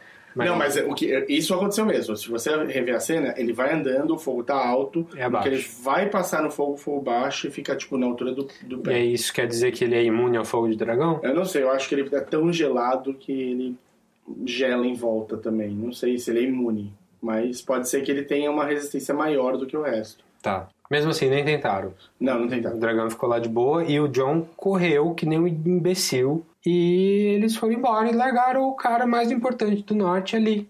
O cara que tava fazendo aliança, norte. o rei no norte, tava segurando a aliança da- do- dos territórios do norte pra, com ela, que era quem ia efetivamente defender dessa horda mais pra frente. É, não faz, não faz o menor sentido. O John é estúpido. Tudo bem que ele sempre foi estúpido. Sim, não, que teve quebra de personagem nesse Ele, ponto. é- ele é consistentemente estúpido, mas acho que ele foi um pouco demais. E é assim, ele percebe que ele que tem chance de perder o Drogon também, né, o outro dragão, e aí ele sai correndo, gritando pra eles partirem, achando que talvez ele consiga chegar a tempo pra subir no dragão. Ele é pego por dois zumbis, cai na água com armadura e peles. Armadura e peles num lago congelado. Assim, Zero chance de alguém. Já morri por menos. É. e a Daenerys vai embora de boa. Então ela vai sem o dragão. Tudo bem que ela tava em choque. Eu achei, achei a reação dela ok. Sim. Ela tava em choque. Você vê todo mundo em volta dela berrando e agindo, e ela com a cara plácida ali, é, sem tipo, saber o que fazer. sem saber o que fazer. É, e aí eles vão embora e largam o John ali antes dele cair na água. Se não me engano. É, ele me começa a correr, ela acha que ele que vai dar, mas ela só levanta voo mesmo quando o o John cai. Tá. Aí ela ficou olhando, ela disse, vamos, vamos, vamos. Aí o dragão dá umas pisadas. O dragão levantando voo, meu amigo, foi muito bem feito. Sim. Que ele pisa fora da ilha, e a ilha não aguenta o peso, aí ele já vai catando cavaco ali e sai, sai voando. É bem, é bem bom. Aí eles fazem um pit stop na muralha e a Dani fica olhando ah, pro horizonte, é longing pro horizonte, ali chorando a perda do filho e do... E do futuro namorado. É. E aí o que que acontece que o, que o John consegue voltar à vida? Qual, qual que é a grande coisa que... O que que possibilita ele sair daquela água? Eu não sei. Nada, nada, Ninguém não acontece nada. Ele, dele chama ele. ele levanta. John, volta pra casa, meu filho, tá na hora da janta. Ele consegue levantar não só é, sem motivo nenhum, mas com a armadura inteira e com a pele inteira. Sim. E sai sozinho, de boa. A No- cena, a, a cena depois que ele sai é muito boa. Que ele pega a espada. Não, é, tipo, ele sai se arrastando ali e os mortos-vivos tá tudo indo embora. Aí você tem meio que um POV de um morto-vivo que olha pra trás. E aí todos vão abrindo, olhando pra trás, e vê o cara, tipo, arrastando pelo chão a espada, assim, sem conseguir. Essa é, é, tipo, é uma cena engraçada de, de, de montagem, Sim, assim, sim. mas é que já tava tudo cagado, então a cena é legal, mas tipo. E aí você fala, ok, o John morreu. Porque ele sai da água, Zumbizão. ele saiu da, não, ele saiu da água e todo mundo viu ele saindo. Tipo, ele não deu a sorte do Jamie de, tipo, ah, sair do outro lado do rio na casa do chapéu. Ele saiu no mesmo ponto, tanto que ele pegou a espada assim que ele Sim. saiu. E aí acontece também um grande desenvolvimento na série que já vem sido, vem sido plantado há muito tempo, que é o maior deus ex machina que essa série já viu, que é trazer o Uncle Ben do nada, de lugar nenhum, Ele com um sentiu. cavalo para resgatar o cidadão ali. Essa, essa foi a coisa que mais me, me deixou puto nesse episódio inteiro. A ideia é idiota, a ideia do o plano todo é idiota, mas apare- jogar o Uncle Benji assim do nada é- foi pior que isso pra mim. O, o Uncle te deu um, um, um negocinho pro John apertar quando ele estivesse em perigo, ele aparecia. É, só eles se se encontraram no, no outro negócio. É, um- é, sei lá, espada justiceira. Ele ia dar um apito pro John sair apitando, mas... E pior, não só ele aparece, como ele Põe o John no cavalo põe o John no cavalo e fica lá pra morrer. e fala, não dá tempo. Sem motivo nenhum. Cara, o cavalo cabe dois. O cavalo aguenta. É a Rose e o Jack all over again. Nossa senhora. A Rose Jackson ainda pode falar que os- tudo bem que a área da, da, da porta que tá flutuando é maior pros dois, mas o peso dos dois pode derrubar a porta. O cavalo aguenta duas pessoas. Não, é que o Pelo John tava amor. muito pesado porque ele tava molhado. Ah, armadura e pele, de novo. E o cara fica lá pra morrer. Gente do céu, não- isso não faz sentido. Vamos cagar no pau, vamos. Nossa senhora. E aí ele ainda consegue voltar a tempo da Daenerys ver ele voltando. Opa! Quanto tempo que ela ficou lá olhando pro, pro horizonte? É tudo no mesmo dia. Pois é, mas ela, ela ficou metade do dia, pelo menos, metade do dia mínimo pro, pro cavalo voltar Sim. com, com É, não, ele é mais rápido que o Que o Gendry. Gendry correndo, mas vê lá, né? Não, não muito. Aí ele volta. Aí ele volta, eles vão pro barco e rola um namorinho. Rola aquele momento, mão na Beleza. mão, olho no olho. E se eu te chamar de minha rainha, em vez de Dani? É, ele, ele tira ele tira do chapéu também o apelido Dani, né? É. eu pressenti que você. É, E ela também já, ela já não gostou, então ele, ele tirou do chapéu e foi, foi uma jogada ruim. Deu, deu ruim, mas mesmo assim no final. Falou: e se eu te chamar minha- de minha rainha? Ela na cama? não, não, em todo lugar. Na cama também. Aí, beleza, acaba o episódio por aí, né? Temos alguma... tem, tem- a gente vai falar da história da área e da, da Sansa daqui a pouco, mas vamos fechar essa, essa- Vamos, esse essa- plot principal. Esse plot. Assim, durante todo o, o episódio 6 dessa temporada, tocou no fundo pra mim a música dos Trapalhões. Foi Benny Hill, né? A Benny Hill, melhor ainda.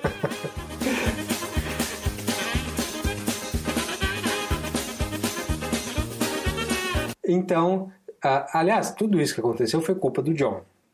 Então, essa merda toda, inclusive o que vai acontecer na próxima temporada, é tudo culpa do John. Se não, se não tivesse tido essa ideia de Jerico, ele e o Tyrion, né?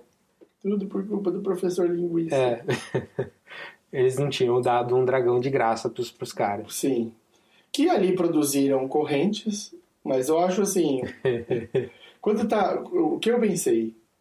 Ele tá no norte faz uma caralhada de tempo. Deve ter vários outpo- outposts do- dos mortos-vivos por aí. Quando o dragão cai no lago, ele não vai direto tirar o dragão. Eles estão vazando quando o John chega. Que seja, hum, tem, você tem 12 horas pra tirar o dragão, vai. Você só tem zumbis. E beleza, você achou umas correntes. É, então, aí você manda os zumbis é, pularem no lago, prender as Mas você correntes já viu que os zumbis caem na água e ficam. Fica, sim, sim. Eu- o melhor meme que eu vi é o, o Night King vestido de mergulhador com a corrente chegando no dragão. Então, Ah. se, se tivesse mais coisas mágicas no Night King, era mais fácil explicar. Sim. Se ele fizesse um movimento da mãe e o dragão saísse, sabe? Senhora do Lago, sei lá, alguma merda assim. Ou é, faz as correntes mágicas. Ou faz a corrente mágica, ou ele, tipo, faz o movimento e o dragão volta à vida na água e sai. O próprio dragão já. Pô, aí. É que, é que aí, bom. Por que, que ele precisa pôr a mão no focinho, brother? Mas é, é, que- é que a gente já viu que ele precisa tocar pra, Não, fazer. sabe por quê? Hum. Tem um episódio que caga isso. Você lembra quando eles levam dois mortos pra dentro do Castle Black, lá no perto da muralha? E são os dois mortos que, que voltam à vida, atacam o, o, o Jon Snow. O Jon Snow é salvo pelo Ghost e acorda no dia seguinte na cama. Nossa, não lembro disso, mas tudo bem. Tem um episódio que acontece isso, é a primeira vez que o, que o John vê os mortos-vivos de verdade. E os dois estão mortos quando chegam em Castle Black e eles voltam à vida. Mas aí você tá falando de zumbi e não, não de, de White Walker. O dragão tem olhinho azul. Hum, ele é um White Walker. Então ele é um White Walker. Ah, que nem o bebê. É. Ah, O bebê foi tocado. É verdade, got it. Então, o, o- então no fundo, o dragão, então, ele é mais. Ele é Mais player. fodão. É, Ele, ele é player, né? ele é player, não é NPC. É, o que é interessante. Eu acho Sim, que claro. é o único jeito da, de balancear a, a batalha na sétima temporada, na oitava temporada. Sim. Gelares. Picolares. Beleza. Aí a gente vai para desenvolvimento aí na- no último episódio, que é a reunião com a Cersei, em que ela abre o jogo ali e fala, beleza, É nóis. é nóis, vamos só... só... Mas E aí- assim, eu gosto da, da atriz. Ah, meu, meu problema com a Cersei é que eu sempre achei ela uma vilã de novela da Globo. É um pouco. Entendo onde. Então- Mas eu adorava o Death Reutemann, então. É, então, pra mim ela tava sempre meio deslocada na, na série toda. Ela, ela faz umas caras de malvada, novela mexicana mesmo, tipo de eu sou má mesmo. É, não, é. Ela tem os olhinhos. Ela, tem, ela é quase chinesa. É. Ela tá sempre com o olhinho semicerrado, assim. E a atriz é boa, porque eu já vi ela em outros lugares, ela é boa. A Sarah Connor no, na Nos série. 300. É. Ela faz no 300 também. Então o problema não é a atriz, eu acho que o problema é o jeito que o personagem existe na série. Parece que no livro ela é um pouco diferente, né? Não sei. É, então, uh, então para mim a Cersei, eu sempre, sempre tive um pouco desse problema de achar ela malvada por ser malvada, sabe? Mas beleza, eles fazem reunião, a Cersei pede a neutralidade do, do John e o John não consegue, ele dá com a língua nos dentes e fala não, eu acabei de falar pra outra aqui que eu gosto dela. E aí a Cersei vira as costas e fala: hum, então foda-se tudo. E, e, joga o tabuleiro pra cima e vai pra casa. e todo mundo fica olhando um pra cara do outro. E agora? Fudeu. A frase do Tyrion é bastante importante. I'm pleased you bent the knee to our queen. I would have advised it had you asked. But have you ever considered learning how to lie every now and then? Just a bit. Aí o Kit Harington lá, o Jon Snow fala, eu sei que eu fiz o que fez meu pai morrer, mas... então, então... Não aprendi nada com a história.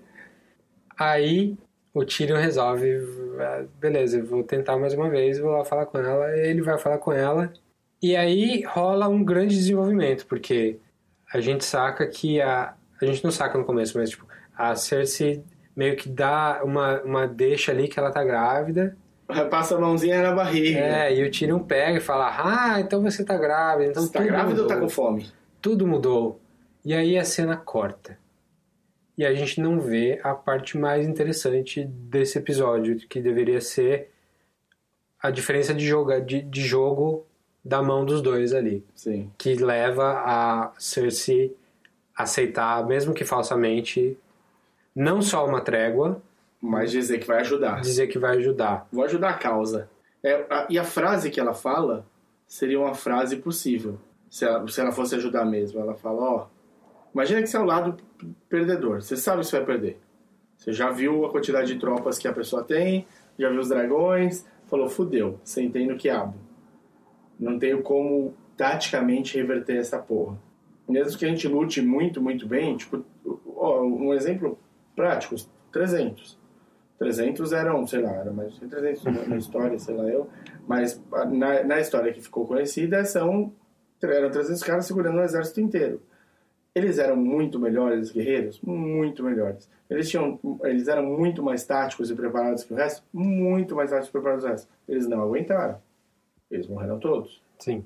E é, então, assim, mesmo se os Lannisters fossem muito melhores guerreiros, fossem muito mais táticos, eles, o, o morrer tá, no, no, tá ali, assim. Tá no contrato. Tá no contrato. Então, imagina, você falou, beleza, perdi, vou ajudar então esses caras, porque desse jeito, de repente eles falam, beleza, como você ajudou, a gente não mata você. Sim. Te, te exilia. Manda você para Essos, sei lá. Mas não. Não era isso, tinha uma jogadinha. É, ela quer, na verdade, quando, quando o Jamie tá saindo pronto pra, pra ajudar a galera, fala, não, não, peraí, mentira. Tudo isso aí eu tô, tô jogando com todo mundo. É uma, é uma coisa que ela tirou do, da bunda, Batman. Então. Mas, ao mesmo tempo, faz sentido com a personagem. Faz. O problema é o timing, eu acho. Por que, que a, já de saída ela já vai mostrar? Porque, tipo, mesmo que o Jamie não tivesse ido contra ela e ido mesmo assim, é, eles iam eles iam notar que não tem o Lannister do lado deles. E eu falar, peraí, o que, que tá acontecendo? Ah, não deu tempo, desculpa, eu atrasei. Tipo, não é uma. É, é, se ela quer fazer uma surpresa, Carro ela que quebrou. faça uma surpresa. Leva todo mundo pra lá e na hora da batalha faz. Ataca pelas costas. Ataca pelas costas, oh. vixe. Enfim. Ou então, enquanto eles estão batalhando lá, a Golden Company lá, a, a, o pessoal que ela contratou de Essos, tá invadindo o resto dos lugares. Sim. Do jeito que tá, todo mundo vai sacar que, ela, que foi traído amanhã. Sim, mas aí o que vai acontecer provavelmente é, eles vão saber que eles foram traídos, mas eles vão estar com uma guerra mais premente na mão, assim. Eles vão ter de tretar primeiro com o Night King. Não Sim. tem como eles falarem, ah não, a gente foi traído, Deixa o Night King entrando aí, vamos pegar essa Cersei de porrada, não tem como. Então essa jogada da, da, da, da Cersei. Vamos pensar aí, vamos fazer uma fanficzinha pra ver o que, que podia ter acontecido pra a gente chegar no mesmo lugar? Sim. Tipo, eu nunca gosto de fazer isso, eu não gosto nem de, de tentar imaginar o que vai acontecer no próximo episódio. Em nada. Eu não gosto de dar um passo à frente porque Se você acerta, você acha que o, o criador é, é pior do que você. E se você erra, você fica puto porque você errou. Sim, mas eu vou ser sincero com você. E aí, sendo, sendo sincero, uma coisa que eu gosto de trabalhar muito é pegar roteiro já feito e achar onde tá cagado e tentar melhorar. Sim, mas enquanto a, coisa tá acontecendo, eu tô vendo um filme de mistério, eu não fico tentando adivinhar quem é Ah, não, lógico. É, É, às vezes eu tento, porque sem querer. é, sem querer. Você começa a formar a teoria na cabeça. Sim. Então. Porque isso acontece muito em série. Você fica tentando teorizar, teorizar e acaba. Ou você se decepciona. Em série e em filmes do Shyamalan.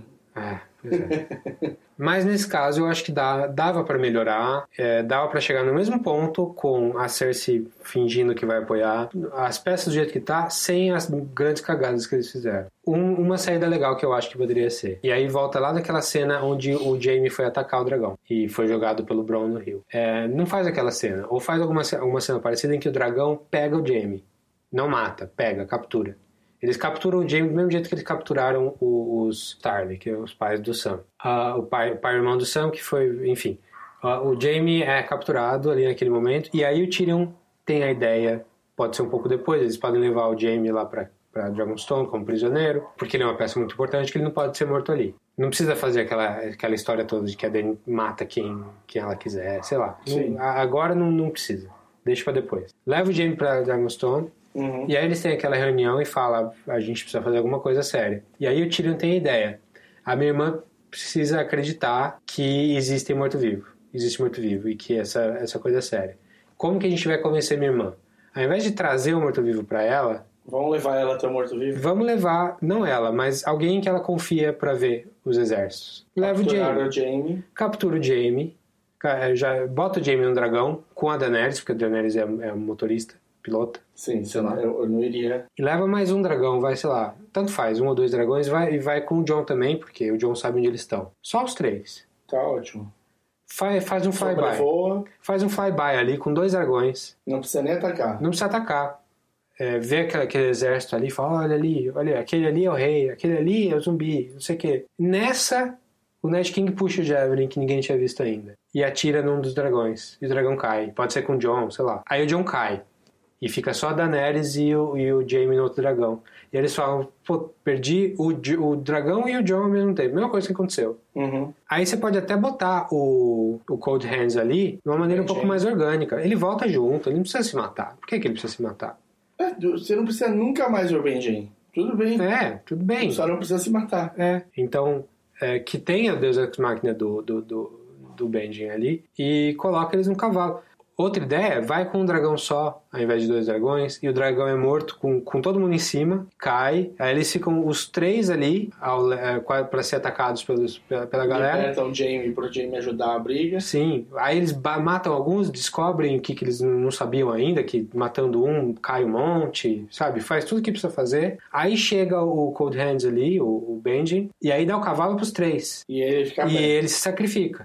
Aí, aí vale a pena o sacrifício, porque afinal três, né, no cavalo. É, o quarto fica difícil. É. E aí, beleza, volta todo mundo, o Jamie, eles perdem o dragão, o dragão vira morto-vivo, Jamie volta de boa fé pra, tipo, como, como uma, um sinal de boa fé do, do, da Daenerys, porque tá liberando o, Eles Jaime. pode, até um dos que ele matou, que se eles fizessem do mesmo jeito que do general lá, que se mata o general, morre todos os outros, mas sobra um lá que não foi Uhum. só demais. Você viu que eles cortaram o, ca- o bicho no meio, o bicho continua se mexendo. Eles podem cortar o bicho no meio e Levar levar, um pedaço, um né? pedaço se mexendo. É, aí eu acho que tem um precedente no livro, Hum, que parece que eles quiseram fazer isso com uma mão de um bicho desse. hum. E a mão tava se mexendo. Mas aí quando chegou em King's Landing, é, a mão não aguentou o calor e morreu sozinha. Tá. É, então é como Isso se é- o fogo tivesse matado. Se colocar ele no, no isopor com É, gelo. pois é, pode ser. Mas enfim, podia ser também, né? Mas eu acho que não precisava levar o bichão pra lá. Uhum. Só leva o Jamie, o Jamie viu. Aí o Jamie convence a, a Cersei a pelo menos fingir que vai ajudar. Uhum. E aí as coisas continuam do jeito que elas estão. Eu acho que é, é, um, é, é, é uma, uma fanficzinha assim, mas que resolve todas as grandes cagadas, Uhum. tira algumas cenas do, do grupo de, de guerreiros ali se juntando, tira. Mas junta de outro jeito. Bota depois, sei lá, bota antes. Dá, dá um pouco mais de motivação pra eles, né, também. Sim, faz sentido. Não é, assim, não é por cagada de ninguém que as coisas estão do jeito que estão. Não perdeu o dragão por cagada. Sim. Não, não quase morreu de novo por cagada. Cagada. E não precisa do Deus Ex Machina tão grande quanto, quanto foi nisso aí. É, e, e o, o sempre vai poder dizer que ele viu o dragão sobrevoando. E... Sim, ele viu o dragão, ele viu o poder do dragão e ele viu o poder dos bichos também. Aí ela, ele ainda pode falar pra Cersei. Não, não, Benjen, Benjen. Ah, o ele viu Benjen, o dragão desculpa. passando e aí ele vai atrás. Ah, e é pois é. ele aparece. Exatamente. Você mostra, de repente, um, um, um frame do Benjen olhando assim pra cima e vendo o dragão passar. Exatamente. Todo mundo sabe que ele vai estar, que ele vai aparecer, mas pelo menos não fica, tipo, tão ex-máquina assim, Sim, sabe? sim, concordo. E aí, o Jaime, além de. Tudo bem que ele já tinha visto o dragão atacar as tropas dele lá, mas agora ele tá vendo o dragão atacando os mortos-vivos. Ele tá vendo o quão, quão poderosos os dragões são ali né, na, na batalha com, com o Night Onde King. importa, né? Onde importa. E também onde ele tem ponto fraco. Então ele pode usar isso depois com a Cersei pra lutar contra a Daenerys, sei lá. Enfim, eu acho que foi cagado mesmo. é, Foi, foi o episódio que eu acabei de assistir com raiva, o, o penúltimo episódio. Não, e, e ainda assim ele não deixa de ser um episódio triste no final, né? Porque a, a, a gente acompanhou essa porra desses três dragão desde a primeira temporada. Sim. E aí, tipo, ela perde um do jeito mais imbecil. E não só perde, como dá pro inimigo. Sim, e é, ele é, é, tipo, vira casaca, sei lá, quando você, você come na, na dama e chega na última casa e dobra o tamanho Sim. da. Bom, é isso. Ah, acho que de- desse plot principal aí, é nossa reclamação é isso. Você tem mais alguma? Não, do principal é- é só assim, é, é isso. Dava pra fazer melhor. Todos os encontros davam pra ser melhorados, na Sim. verdade. Tem, não tem um encontro que você fala, tá, isso saiu do jeito que. Ainda assim, você tem duas coisas que eles deixaram mais ou menos preparadas nesse plot principal. Não é spoiler porque já tá, tá sendo debatido faz tempo. As duas coisas, um, a primeira é uma a profecia da Cersei, de que ela vai ser morta pelas mãos de um little brother dela, que a bruxa faz. Sim. E, e, é, já que ela é mais velha, o little brother pode ser qualquer um dos dois. Tá todo mundo esperando que seja o, o óbvio era o Tyrion, então tá todo mundo esperando que seja o Jaime. Sim. E a segunda, o, o segunda profecia que eles aproveitaram para fazer é a da Dani, que só aparece nos livros e não apareceu na série, eu acho. Tal. Do, do, do príncipe. Não, não, que ela vai ser traída três vezes. Ah, tá. Uma por amor, uma por dinheiro e uma por família. Eu acho que, que o por amor pode ser o Tyrion. Eu acho que pode, a família pode ser o Tyrion. Se o Tyrion for um Targaryen. Porque o John é Targaryen. Mas Sim, o Tyrion. Não, o, a minha ideia era assim: o, o Tyrion trair ela pela família. É a família dele. Dele. Ah, entendi. Ele vai trair ela porque a Cersei tá grávida. Ah, acho que depois dessa traição da Cersei, eu não sei não. Porque pode ter sido ele que armou essa traição da Cersei. Finge. Porque ele acabou de falar pro John do- da benesse de mentir de vez em quando. Aí ele vai e conversa com a irmã. É que eu acho que o, o, o Tyrion. É assim, pode ser o grande plot da série inteira transformar o Tyrion num vilão. Porque desde o começo ele não é vilão. Não, não, e não sei se é o plot. Na cena final, quando o. o- Ele vê os dois fazendo sexo. Ele, ele tá looming, ele, ele tá, tá tipo. É looming mesmo. Ele tá tipo com um ar meio. E aí eu falei, pode, inicialmente a primeira ideia que vai passar na cabeça de todo mundo é que tá rolando ali um, um, um ciúminho. É, é o que parece. Porque Mas pode ser um pesar do que ele acabou de fazer. Ele tá falando, puta que eu pariu, eu pus no cu desses dois. Aliás, é, em, qualquer, em qualquer série com mínimo de, de, de interesse por subtexto, a gente ia ver essa cena do Tyrion olhando, eles fechando a porta, e você sabe exatamente o que vai acontecer, acabou. Só, GG, é ali. Acabou. Assim. Mas não, é Game of Thrones. Mostra a bunda do Kit Harington lá, Brasil! Aliás, uma bunda lisinha. Ele deve ter. ah, todo mundo tudo sujo, Não, encardido. desculpa, no norte as pessoas tendem a nascer com mais pelo, caralho. Porque é por causa do frio. É Ah. quase lamarquismo nesse ponto. Mas Game of Thrones tem que mostrar a bunda. Não, Beleza. eu, assim, eu tava assistindo, sei lá, com 12 pessoas em casa. O comentário final das meninas todas foi: pelo menos teve a bunda do Kit Harington. Então, assim, Foi um, foi um fanservice também, mas... Total, é, na- no, no sentido mais comum da palavra. Sim, né? sim. E aí, eu, pra mim, pode ser a traição por família nesse caso. Porque eu fiquei o tempo todo imaginando que a traição de família que ela tinha sofrido era o, Viserys. Mas Sim. o Viserys nunca traiu ela. Ele sempre foi cuzão desde o começo. Sempre foi descarado. Assim, tipo, eu vou te trocar por um exército e foda-se Mas você. a traição de família pode ser do Jon Snow. Pode, pode. Pode, também pode trair por amor. Ou seja, uma traição, duas por uma. Duas por uma. Mas eu acho que, na verdade, a traição por amor... Você sabe que, ela, que teoricamente, eles têm um, um, um mole, né? Um, um infiltrado. Porque o, o, o ataque que eles fazem em Castle Rock... É, terem deixado só as tropas lá, não sei o que lá, tudo bem. O Jaime podia ter previsto. Né? Ele fala, o, a Cersei podia ter mais, porque a Cersei fala que ela sempre soube que o irmão de- dela queria destruir as famílias o... tinha como eles preverem. Mas ao mesmo tempo eles chutam que alguém traiu de dentro e mandou essa informação. E aí o chute que estão dando é que foi a Missandei. É possível. Porque ela ninguém. Mas eu nunca. Eu, eu não, eu não tinha associado isso como uma, um infiltrado. É? Pra- posso estar totalmente enganado, mas eh, pra mim eu tinha achado que foi um erro de estratégia.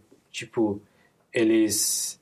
o- o- os Lannisters não estavam esperando que eles fossem atacar Castle Rock, porque Castle Rock não vale nada pra eles.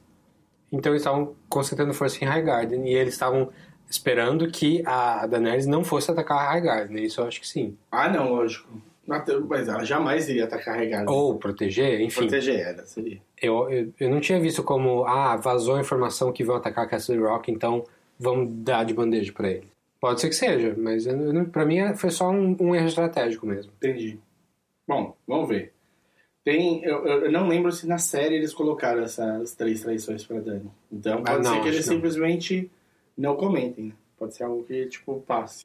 Tá, vamos falar, tem só duas coisinhas mais, dois plotlines aí que a gente não falou, que todos são no norte ali, que é a história do Littlefinger com a Sansa e a Arya, que foram manipuladas muito pelo Littlefinger, o que, beleza, o Littlefinger faz isso, ele é bom nisso. E é um bom personagem. É. É um bom player. Mas foi demais, né? né? Esse plot aí tava muito na cara que um tava, que ele tava querendo colocar as duas. Foi forçado demais. Mas tem um extra, né? No livro, a Arya e a Sansa não se dão bem. Mas nem na série. Na primeira temporada só brigaram.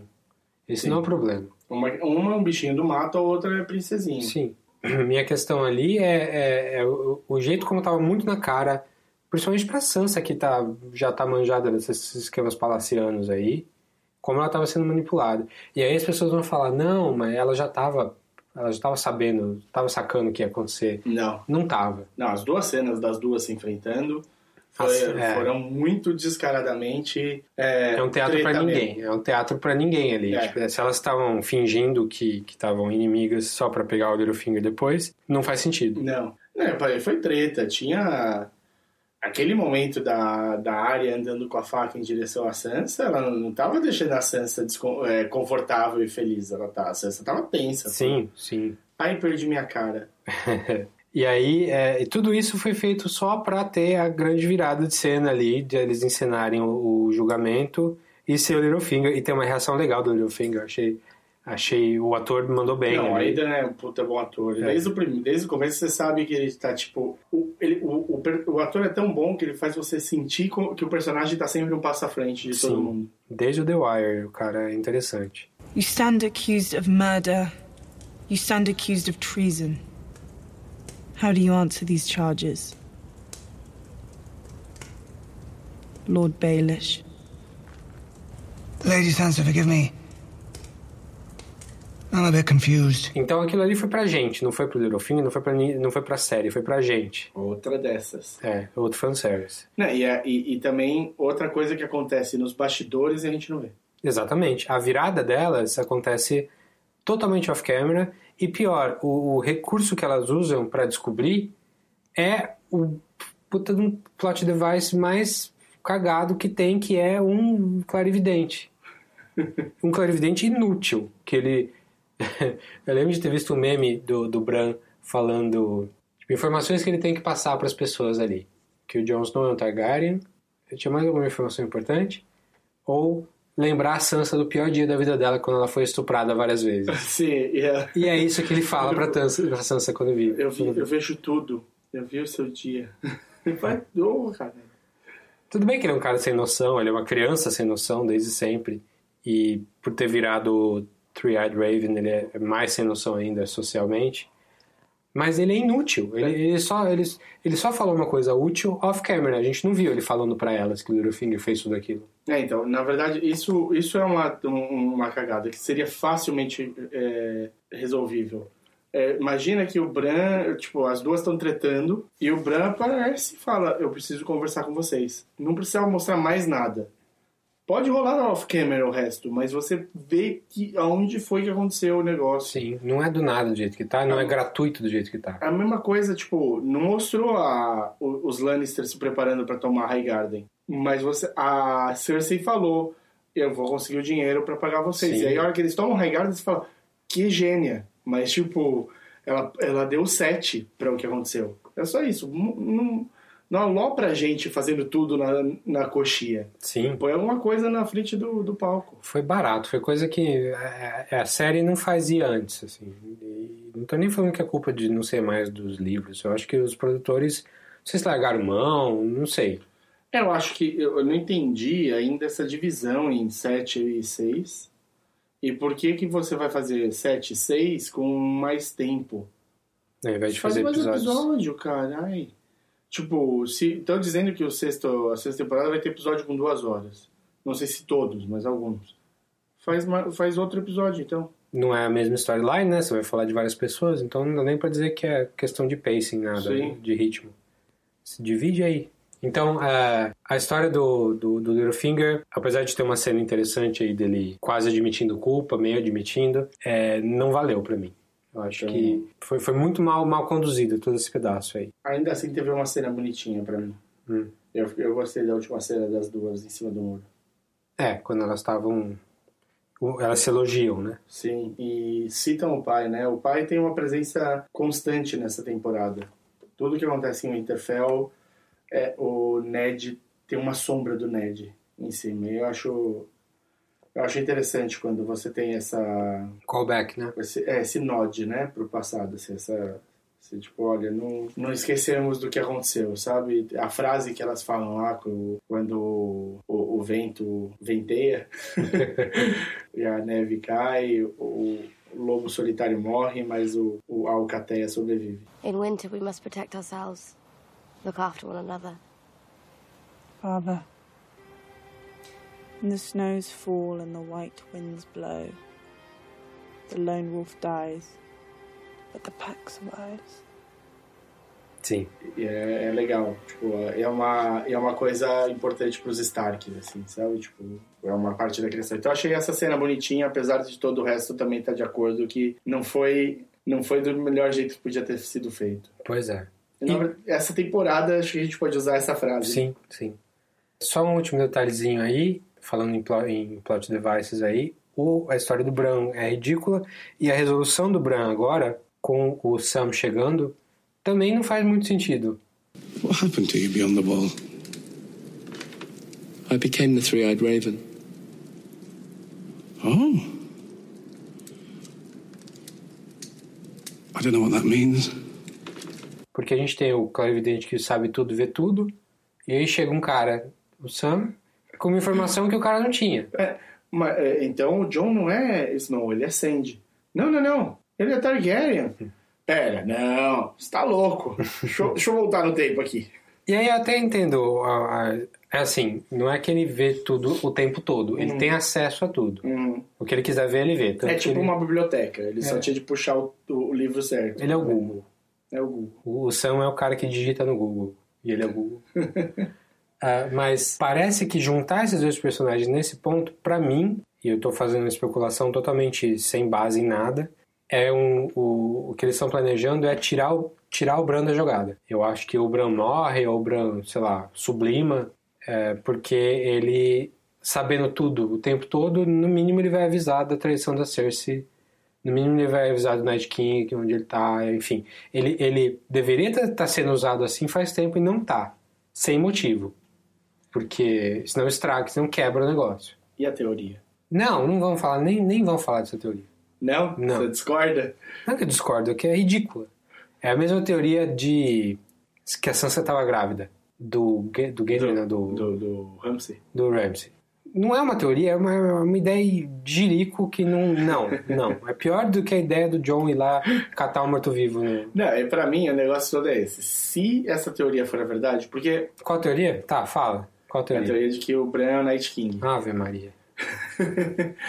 A teoria. Como é que o, o, o Raven, que o, o Bran tava warging, tava. é, como é que fala?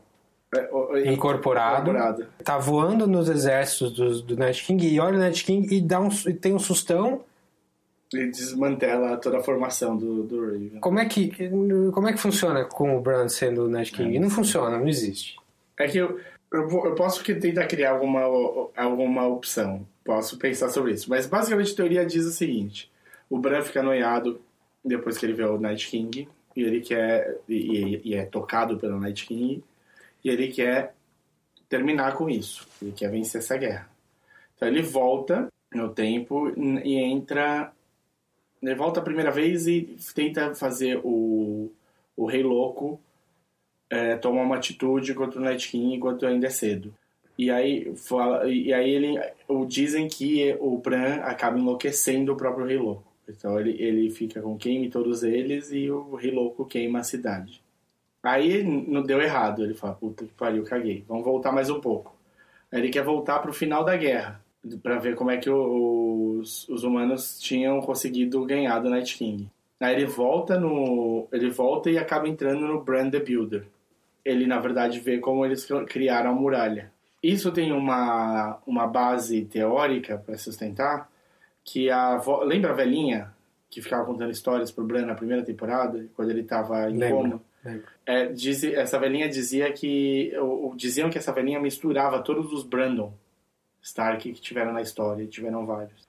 E a ideia é que misturava e contava sempre a história como se fosse o mesmo. Porque tinha o nome dele. E aí, é, a gente pensa que era o, o- por causa disso. Mas e se o Bran voltou para todos os Bran? Hum. E, e, e é realmente a mesma pessoa? Não sei. X. É, é meio que é uma tentativa de corroborar essa, essa teoria. Não, mas eu tenho uma prova, porque a, fo- formação dos zumbis atravessando não, não, a é, muralha pelo amor de Deus. é o símbolo dos Stark. Então os zumbis são Stark e o Bran e o Night King. É, é, meu Deus. É, é esse nível que eu tô falando. Não, é- não, é- quem viu isso tava bem louco de ácido. No- no- depois eles fizeram o desenho, o desenho, meu, se, se fosse pra ser, faz- fazia direito a formação então, né? Sim. Agora o, o- E aí a última coisa, ele fala, então eu vou voltar e vou ver quando as crianças da floresta criaram o- os White Walkers para enfrentar os humanos na guerra entre as crianças da floresta e os humanos. E aí ele volta e entra na cabeça do Night King, que tá, acabou de ser criado. E, aqui- e aí o, o- tanto o, o Jojen, tanto o Jojen quanto o Tri-Eyed Raven fala que se você que voltar no pro, pro passado é que nem mergulhar. Pode ser muito legal e tudo mais, mas se você for muito fundo, você pode morrer afogado. E aí ele vai muito fundo, né? Porque ele volta lá pro começo dos tempos e fica preso no Night King. Essa é a teoria. Mas pensando, pensando aqui com os meus botões. Ah, é. E aí outra, o que o que, que tentam usar para corroborar essa teoria? O George R. R. Martin falou que vai ser um final agridoce. E que seria. Que, o que seria mais agridoce do que o John matar o Bran? Eles dois que sempre se gostaram. Eu acho que seria um confronto do Tyrion com o Jaime. É, sei lá. Sei lá. Não, tem um monte de ideia. Na verdade, assim, tem a possibilidade da Dani morrer e deixar o trono pro John. Tem um monte de, de picuinha aí. Tá. Mas, A gente não precisa falar do. do... mas é, então, meu ponto é: se são seis episódios que faltam. Se for ter essa história do Bran, um episódio de duas horas é dele. Só dele. É tipo, é só ele voltando pra cada um desses negócios. Eu acho Senão que vai não vai rolar, não. Eu acho que. Não, seria uma coisa que ele já teria de ter começado a fazer nessa temporada, É. se fosse isso. Por outro lado, Lost fez uma, uma subplot inteira na última temporada. Tipo, Mas quantos episódios tinha a última temporada? 16. é, 16. Não seis episódios. Bom, tá animado pra próxima? Tô, tô. Você acha que vai acho. estar vivo na próxima? Quando sair? É. Eu espero que sim, eu tô me cuidando, tô correndo, tô tentando me alimentar bem. Tô sendo pistache agora, eu acho que eu vou, espero estar vivo. É, porque tem, tem o fato da gente estar bem de saúde, mas também pode ser hecatombe nuclear, porque vai demorar. Vai demorar pelo menos dois anos. O, o único problema do hecatombe nuclear, que, não, que é uma possibilidade real em 2017, não é que vai afetar a gente diretamente, porque dificilmente alguém. Ah, tá aqui, tá sobrando míssil, eu vou jogar no Brasil também e tal. Dificilmente Não, isso vai ser. A produção da HBO, né? Exato, vai foder a produção da HBO. Mesmo se passando tipo na Islândia, na Espanha, em Marrocos, Se, segura o míssil aí, vai. o, o, o dinheiro vem dos Estados Unidos né, pra, pra bancar a parada. Então segura aí, Brasil. Vamos lá, vamos. Então tá, eu também tô, tô animado para a próxima temporada, mas a série. Eu espero que eles aprendam com os erros dessa temporada. É. A série me decepcionou bastante, principalmente nesse final aí. Principalmente porque ela teve coisas muito legais. Até o quarto episódio ali foi muito legal. Então é isso? Acho que sim. Vamos ver. Eu vou torcer, sinceramente, uma torcida pessoal minha, para que eles tenham ouvido as reclamações do- dos fãs dessa, da- sobre essa temporada. Vai ter uma conversa com o George. R. Martin aí, quem sabe ele dá umas dicas. Sim. Mais uma. Eu acho que vai ajudar. E eu não sei, de repente, se o George R. R. Martin ele chegou a falar, saiu duas notícias contraditórias. Falar, uma notícia falando que o George R. R. Martin não acompanhava mais Game of Thrones e outra notícia falando que óbvio que ele acompanhava. Eu acho que é óbvio que ele acompanha. Então, e aí eu não sei, é sua obra. Não só óbvio que ele acompanha, eu acho que ele é óbvio que ele lê os scripts antes. Sim, lógico, tem de passar pela mão dele, porra. Não... Mesmo que ele, ah, não, eu estou super concentrado no livro. Não tá. Primeiro, não tá. Segundo, cara, lê no banheiro, né, bro? Você não tá escrevendo no banheiro. né? Tipo, pega os scripts e lê. Então, eu tenho certeza que ele leu também, passou por ele. O problema é, quando você vê feito, você ficou aquém do que podia ter sido. Eu, se sou o cara que criou a obra, ia tentar ajudar. Sim. Ia falar, não, olha, tô aqui acabando o livro, eu- me dá mais um mês, eu fecho essa porra pro ano que vem e vamos cair de cabeça nos roteiros dessa próxima temporada.